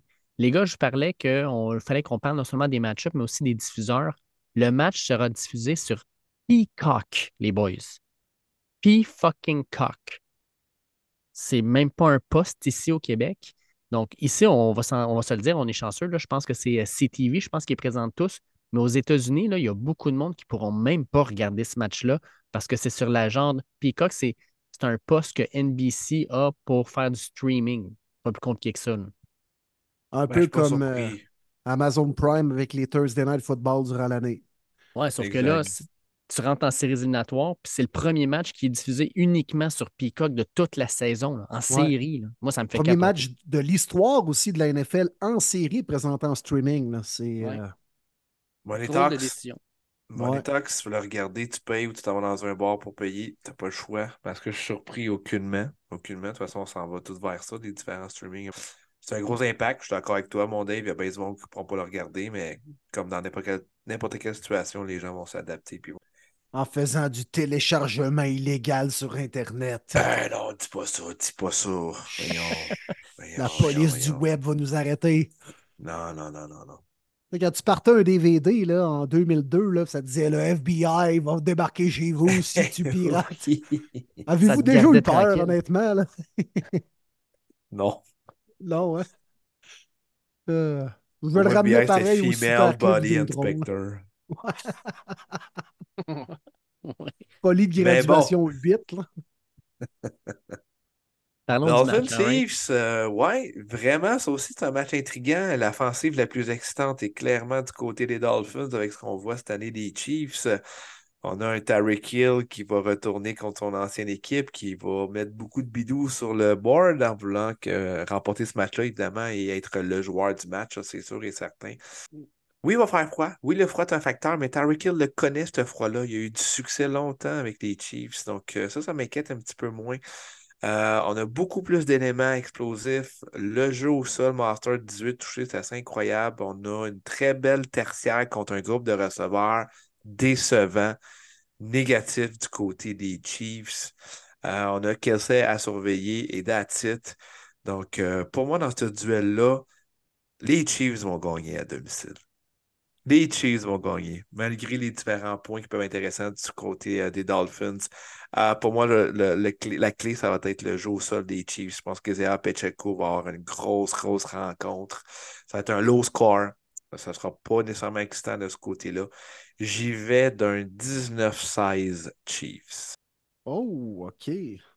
Avec deux des meilleures offensives de la NFL, on aura un match euh, ouais, plutôt défensif. Ouais, mais ça, se pourrait très le ballon, c'est même je le vois. En série, ça arrive souvent. Ça arrive souvent. Et euh, je pense qu'on aurait pu penser que ce match-là aurait pu être beaucoup plus serré euh, dans un terrain neutre avec une température adéquate. Mais là, le fait que ça se joue à ici, dans le froid, avec ce qu'on sait, des Dolphins qui sont pas confortables, tout est comme 0-4 quand euh, il fait au-delà de 0 comment on peut penser que les Chiefs ne sont pas favoris, qui ont une chance légitime de gagner le match? Les Dolphins peuvent nous prouver le contraire, mais je n'y crois pas parce qu'ils ne gagnent pas les gros matchs et surtout sur la route, malgré le fait que les Chiefs, c'est quoi, à la maison euh, cette année, sont comme 5-4. Mm. C'est pas, euh, c'est moins intimidant dans les jouets au Arrowhead que ce l'était peut-être dans les deux, trois dernières années. Les Chiefs reposés, on a mis sur le banc nos gars la semaine dernière. Puis surtout, euh, Tua, man, je le trosse pas quand il affronte un gros front défensif. Chris Jones va être dans sa face tout le match. On a des très bons secondaires également pour les Chiefs qui vont blitzer en plein centre. Et Tua, c'est pas le gars qui est le plus à l'aise quand la pression vient en plein centre. Donc, euh, j'y vais avec les Chiefs. 24, 24-20. Je vais aussi avec les Chiefs, comme la famille. De mon côté, je vais à 24-13. Les Chiefs vont pouvoir faire ce qu'ils veulent. Pourquoi? Parce que il y, a trop de, blessés chez les Dolphins. Leur front, à part Christian Wilkins, il ne reste plus grand-chose. Les, linebackers, il ne reste plus grand-chose. Fait que, on va demander énormément au corner, à Jalen Ramsey, puis je ne sais même pas si Xavier Howard va jouer, mais on va leur demander énormément parce qu'il va falloir qu'il couvre pendant un méchant bout de temps. Patrick Mahomes va avoir du temps pour pouvoir lancer le ballon. Puis je pense qu'à ce moment-là, il donne beaucoup de temps à Mahomes, il va trouver quelqu'un finalement, là, comme n'importe quel autre corps arrière. je pense qu'ils vont faire des jeux. Comme vous disiez, Pacheco, grosse game aussi selon moi. Puis pour les Dolphins, ben, toi qui vient d'Hawaii, il n'est pas habitué de jouer à moins 30. Là. C'est pas du tout la même game. Puis quand tu te fais frapper à moins 30, c'est pas du tout la même game non plus. C'est frette, le sol est dur, ça va être tough. Les Dolphins, malheureusement, selon moi, ça se termine là aussi.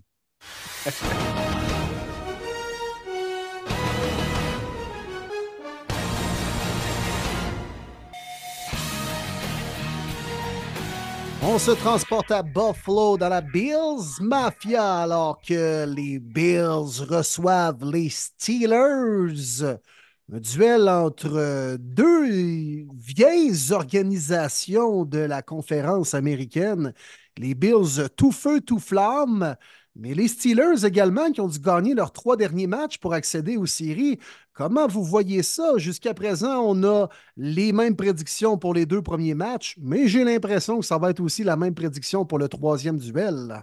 Oui, ouais, pas, mal, sûr. Que oui, hein? La, blessure à TJ Watt a fait, fait juste trop mal aux Steelers. Ce gars-là, quand il n'est pas là, les Steelers ne sont pas la même équipe. Puis je suis pas, moi, désolé, mais je n'y crois pas à Mason Rudolph. Encore moins en série, encore moins sur la route, encore moins devant la Bills Mafia. Les Bills vont gagner ça, d'après moi, là, 20... 21-10. Ouais, ça, Oui, ça pourrait être bien possible. Moi, je vais dire qu'ils ne couvrent pas le spread, par exemple. Le spread de 10, je trouve ça beaucoup. Les Bills, c'est rare qu'ils vont te donner une volée cette année. C'est très rare que ça va arriver. Les Steelers puis Mike Tomlin, c'est pas vrai qu'ils vont le donner à Buffalo. Certes, je pense que ça va être une victoire des Bills, mais je pense que ça va aller quand même jusqu'au quatrième quart avant de voir une différence entre les deux clubs. Je vais d'une victoire, moi, de 24-17 euh, des Bills. ça va prendre du temps avec la machine en bac. Pareil comme à Miami la semaine passée. Il ne faut pas avoir trop de revirements. Une chance que c'est l'offensive des Steelers puis Rudolph que je pense pas va bien jouer contre la def des Bills. Mais je pense pas que ça va être une volée du Ouais, c'est le seul match à 13h euh, ce week-end. Puis, tu sais, ça va être une game d'après-midi. Moi, j'ai l'impression que ça va peut-être être même le moins bon spectacle de cette euh, première ronde des séries. Puis, pas à cause des Steelers. Je pense pas que les Bills non plus vont offrir un, grand match. Ils vont faire le nécessaire pour l'emporter. Un peu comme Marty, j'ai l'impression que ça va être un peu plus serré. Les Steelers vont chèrement vendre leur peau, ne voudront pas perdre la face. On va faire des petits jeux, on va gagner nos verges. Whoop, un moment, on va scorer, puis on va être rendu à une possession. Puis là, les Bills vont être là, hey, voyons, crime, on, s'arrange-tu pour perdre ce match-là? Puis j'ai l'impression que Josh Allen va réaliser un gros jeu en deuxième demi, mais va euh, encore une fois réaliser des erreurs comme on l'a vu faire lors des dernières rencontres. Donc, euh, victoire des Bills, euh, pour ma part, je vais dire 23-17, mais dans un match peu excitant, à mon avis.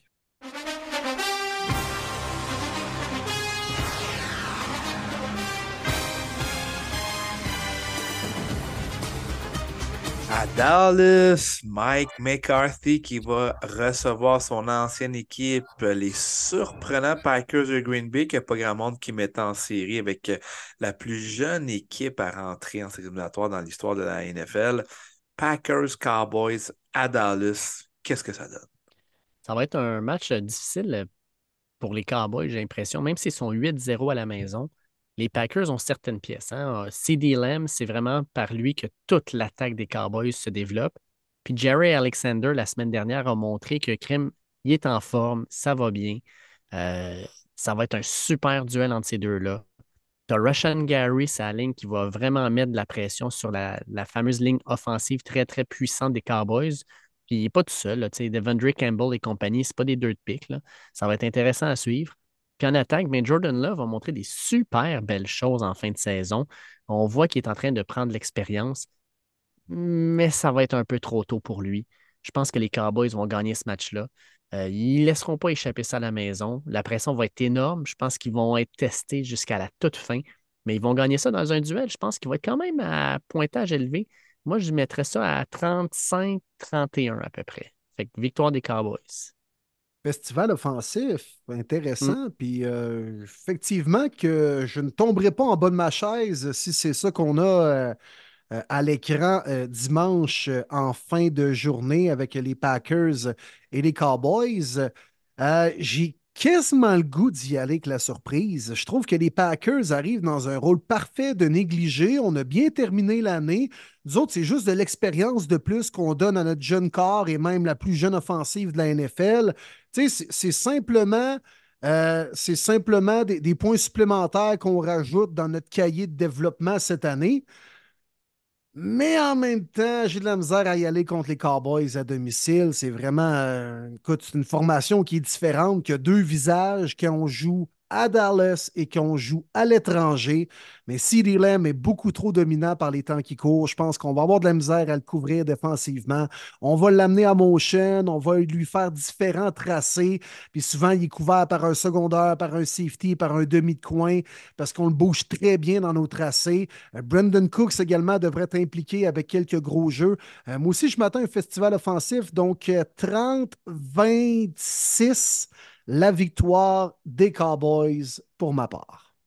Les Packers arrivent là avec aucune pression. Les Cowboys ont toute la pression du monde. Eux qui on les rappelle toujours comme les chokers, qui ont des grosses saisons régulières, mais qui se font sortir souvent en première, deuxième ronde dans les années passées. Si les Cowboys la perdent, celle-là, c'est clair que Mike McCarthy, c'est terminé. Mais comme vous autres, j'ai bien, bien de la difficulté, même si j'ai goûté avec la upset je vais y aller avec les Cowboys. C'est l'année à Dak. Dak a connu une très, très belle année. Il a prédit au mois d'août, je ne lancerai pas 10 interceptions. Il a eu raison, a lancé 9, 36 passes de toucher. Pour vrai, superbe saison de Dak Prescott. Euh, je vais avec les Cowboys, mais ça va être serré moi aussi, ça va être en bas du spread. Euh, je vais haut pointage également. Euh, je vais y aller, moi, d'un 28-26, quelque chose de vraiment serré. Packers, ils ne voudront pas les lâcher. Puis ils vont avoir du fun. Eux autres là, sont contents d'être en série. C'est de l'expérience, c'est de l'or en banque. Puis ils vont juste être là pour le plaisir de jouer au football. Fait qu'ils vont vouloir vraiment mettre ça top pour les Cowboys. Puis Dallas, ben, ils n'ont pas le choix. Il faut absolument qu'ils accèdent en deuxième euh, tour des séries.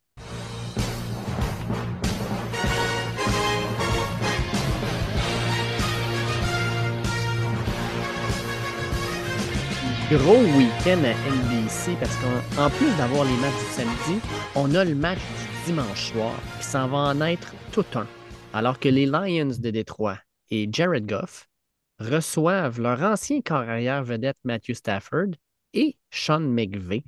On se retrouve dans un duel entre probablement l'une des équipes les plus dangereuses des séries et probablement une des équipes qui euh, en fait, c'est pas une surprise, les Lions de Détroit qui sont en série, mais c'est une équipe qui ça fait tellement longtemps qu'ils n'ont pas été en série que crime, on est quand même content pour eux.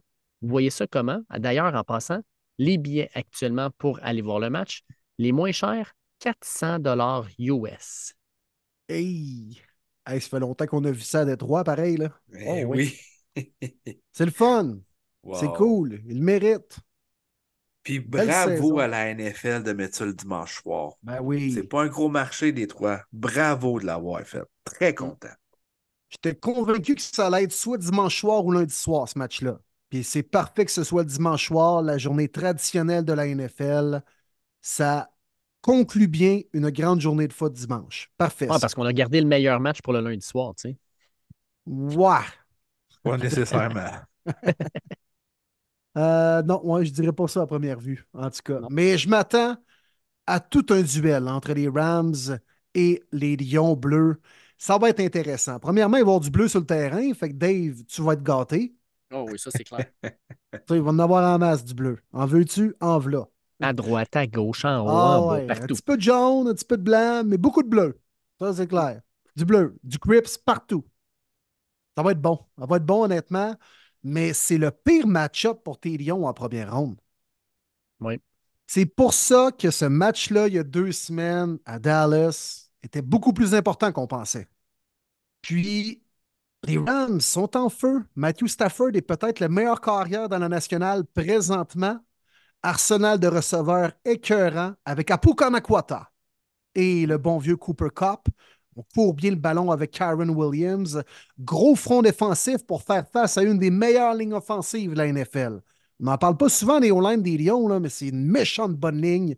Euh, Penny Sawwall, Ragnow, il y a du talent là-dessus.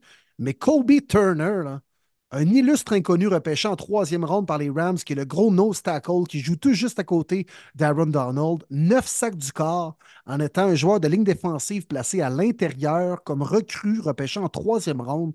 C'est qui ce qui est en train de se faire un nom, qui est un poison dans le champ arrière? Je pense qu'on va être capable de contrôler et amener de la pression sur Jared Goff, qui, comme je disais tantôt avec Tua, n'est jamais confortable il y a de la pression qui vient par le centre. C'est un gars de pochette quand même, Goff. Il est capable de se débrouiller si ça vient de côté, rentre dans sa pochette, on rentre dans le parapluie, on est correct. Quand ça vient du centre, un peu moins à l'aise. Mais surtout, Tabarouette, la tertiaire des Lions, on a donné du 215 verges à CeeDee Lamb il y a deux semaines et là, près de 200 verges à Justin Jefferson. Je comprends, c'est pas des pieds de céleri, on s'entend. Mais là, tu affrontes peut-être le meilleur duo dans la NFL présentement au niveau des receveurs avec Nakwa et Cooper Cup. Je pense que ça va être difficile d'arrêter l'attaque aérienne des Rams. Les Lions vont chèrement vendre leur peau bleue, mais je vois les Rams gagner malheureusement, mon Dave. Mm. Victoire de 28-24 des Rams. La blessure à Sam Laporta va être euh, catastrophique pour l'offensive des Lions. C'est le gars que tu es, ton first down guy en plein milieu. Tu as Amon Russell Brown que tu peux amener. C'est difficile pour les défensifs de s'ajuster à savoir à qui entre les deux si tu vas pas dans la zone profonde avec un Josh Reynolds.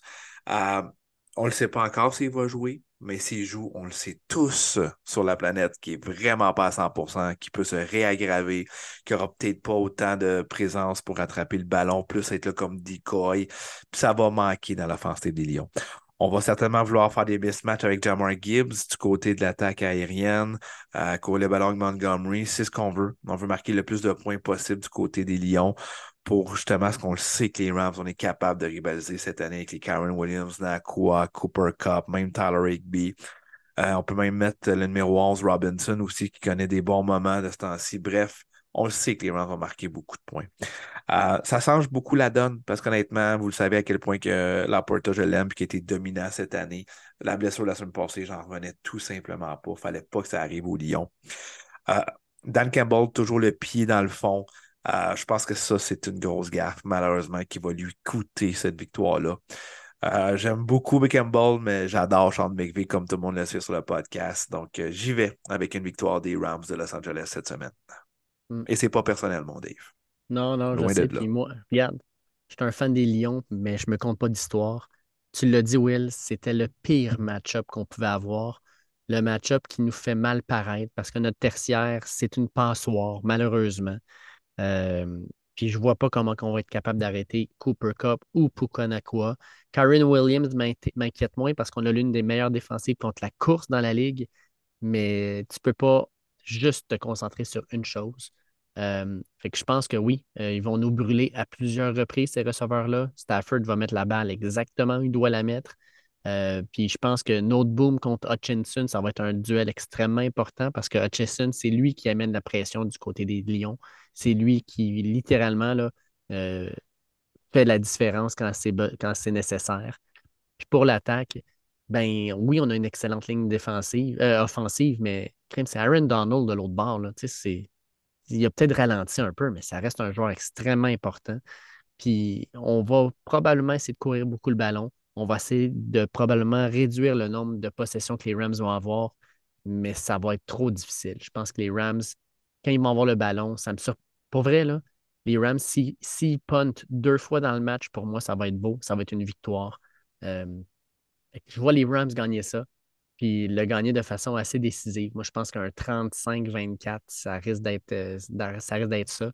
Les Lions, quand ils perdent, ils, ils perdent toujours de manière euh, de façon assez, convaincante, on va le dire comme ça.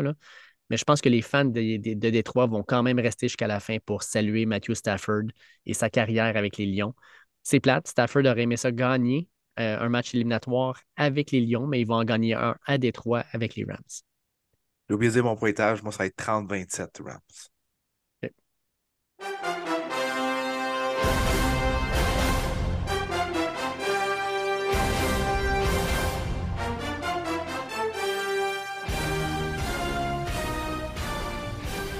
Et on conclut ce week-end, ce premier week-end éliminatoire dans la NFL avec euh, les euh, cartes sauvages du côté de Tampa Bay. Les Buccaneers reçoivent les Eagles, match présenté à ESPN. Alors, on aura droit à euh, Chris Stapleton avec Snoop Dogg et la traditionnelle nouvelle chanson pour ESPN d'avant-match.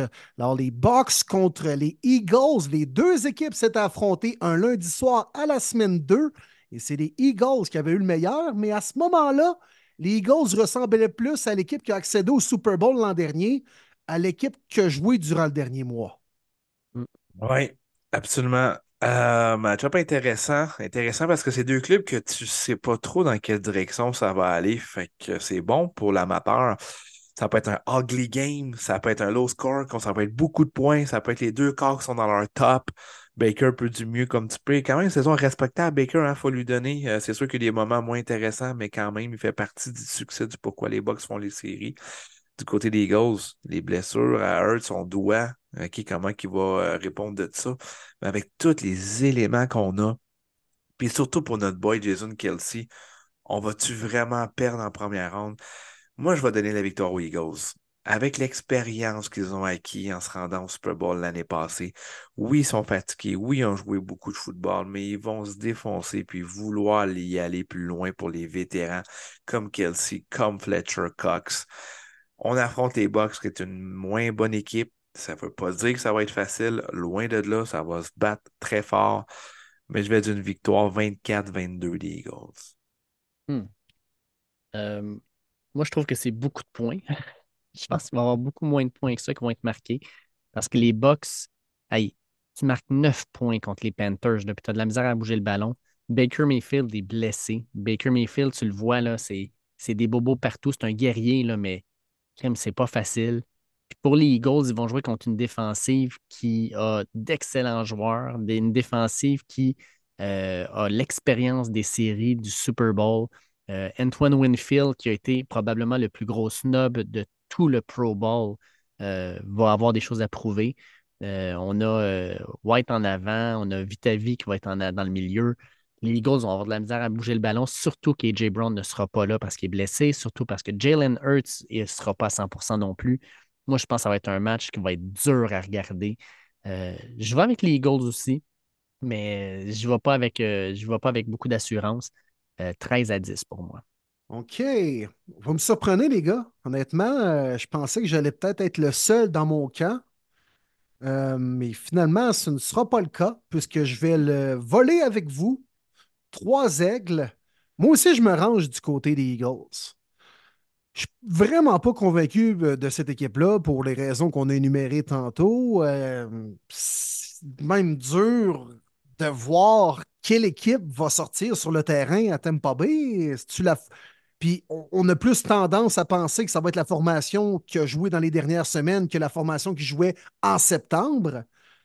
Mais en même temps, les n'entrent euh, pas en série non plus avec énormément de momentum. Il y a deux semaines, on s'est fait ramasser à la maison par les Saints, alors qu'avec une victoire, on s'assurait déjà du championnat de section. La semaine dernière, courte victoire, comme tu dit, Dave, euh, en Caroline, 9-0 contre la pire équipe de la NFL. Les Bucks, présentement, sont très battables, puis les Eagles sont chanceux de jouer contre les Bucks. Moi, je pense que parmi toutes les équipes en présence en première ronde, les Eagles ont peut-être peut des chances de battre deux équipes. Moi, je dirais les Bucks et les Steelers. Mais à part toutes les autres formations, là, je pense que les Eagles perdraient. Mm. Mais puisqu'ils affrontent les Bucks, Kim, je vais mettre les Eagles.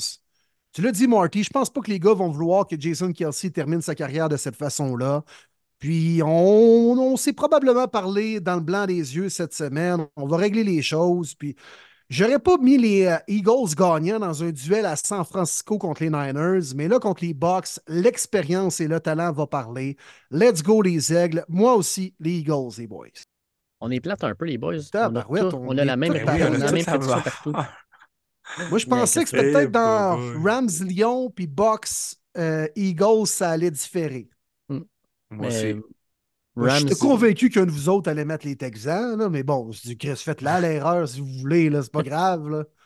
Ah ben, on va peut-être être, euh, récompensé avec six bonnes prédictions sur six. On, sait jamais. on, va, on va tout être 0-6. ça n'aurait aucun sens. Ça. Ah oui. Ah, les Steelers contre les Texans en deuxième ronde. dit que ça va être bon. Et Excitant au possible. Ah, mais. gros, show, les boys! Ah, ben ouais, il y avait du contenu, il y avait du stock. On a, je pense qu'on a, réussi à décortiquer tout ce qui s'est passé pareil sur la planète football lors de la dernière semaine. Ça a été un long show, mais tabarouette, on a tout traité, les boys. Exact. puis ça va être plus tranquille probablement la semaine prochaine, alors qu'on va avoir six matchs à analyser, puis euh, quatre matchs seulement à prédire. Puis il va sûrement avoir d'autres. Mais inquiète-toi pas, mon Dave? Avec la NFL, c'est 365 7 jours sur 7. Il va en avoir du stock à parler. ça, j'en doute pas. Ça, j'en doute pas. Mais j'avoue qu'avec le championnat national, les entraîneurs, Nick Saban, euh, les éliminatoires, le recap de la dernière semaine, le bilan qu'on doit donner. Le bilan des équipes. Ça faisait pas mal. Ben merci de vous être rendus là, les auditeurs qui euh, sont toujours à l'écoute. Puis, euh, tabarouette, vous ne pouvez pas dire qu'on n'a pas traité tout ce qui s'est passé dans le monde du football. Ça, c'est clair. Exact. Absolument. Absolument. Merci, merci à euh, NFL Fans du Québec. Euh, belle page Facebook, une communauté de 6000 fans et plus. Donc, euh, c'est vraiment cool. Allez suivre la page si ce n'est pas déjà fait. Puis, ouais, profitez-en. Profitez de votre fin de semaine de football. Première fin de semaine éliminatoire de la saison. Puis, je vais vous le dire aussi, il n'en reste que quatre. Fait que chaque fin de semaine compte. Profitez de chaque moment de football parce qu'après ça, c'est six mois de jeûne. Puis euh, moi, mon équipe est en série, les gars. Euh, pour les fois que ça arrive, j'en profite également à partir de 14 heures environ samedi. Ne me parlez pas, ne m'écrivez pas. Je tombe en mode Browns et puis on se reparlera euh, le lendemain. C'est correct, ça? C'est noté. C'est où tu vas être, Will? Je, veux savoir ton setup. mais je, vais être, je vais être dans une maison. Ben, je, veux écouter ça avec des personnes que je vais accepter, là, pas n'importe qui. Puis, tu sais, quand même en catimini, puis dans un endroit sûr. je ne vais mm. pas aller écouter ça à Cage au Sport, c'est clair. Je ne vais pas aller écouter ça chez, euh, chez quelqu'un que je ne connais même pas c'est quoi son setup chez eux. Tu, comprends? Je vais aller dans une place sûre. Fait que j'ai quelques options sur la table présentement. Nice. Cool. Cool. Ben, enjoy, mon gars. Puis tous les fans des Browns aussi, ben, ça vous fait du bien, ces playoffs-là. Vous autres, les gars, on va se parler, c'est sûr. Là. Je parlais plus des, des têteux. Oui, oui, oui. oui. Correct, ça. non, non, je veux avoir vos commentaires. Là. Ben oui. Ben ben profitez-en à tous les fans qui ont leur équipe en playoff. Moi, je suis excité, tabarouette. Ça n'arrive pas souvent. Dave aussi, même s'il va perdre dimanche, c'est pas grave. On en profite. Let's go. Puis écoute, tout peut arriver aussi. Tout peut arriver. Moi, je ne veux pas ben parler comme si c'était déjà fait. Tout peut arriver. Profitez-en. Merci à Arnaud Gascon-Nadon également pour sa présence. Merci à tout le monde d'être à l'écoute semaine après semaine. Tabarouette, qu'on est une belle communauté à premier début, les boys. Oui. Absolument. Bonne première ronde de playoff à tous. Go football, baby!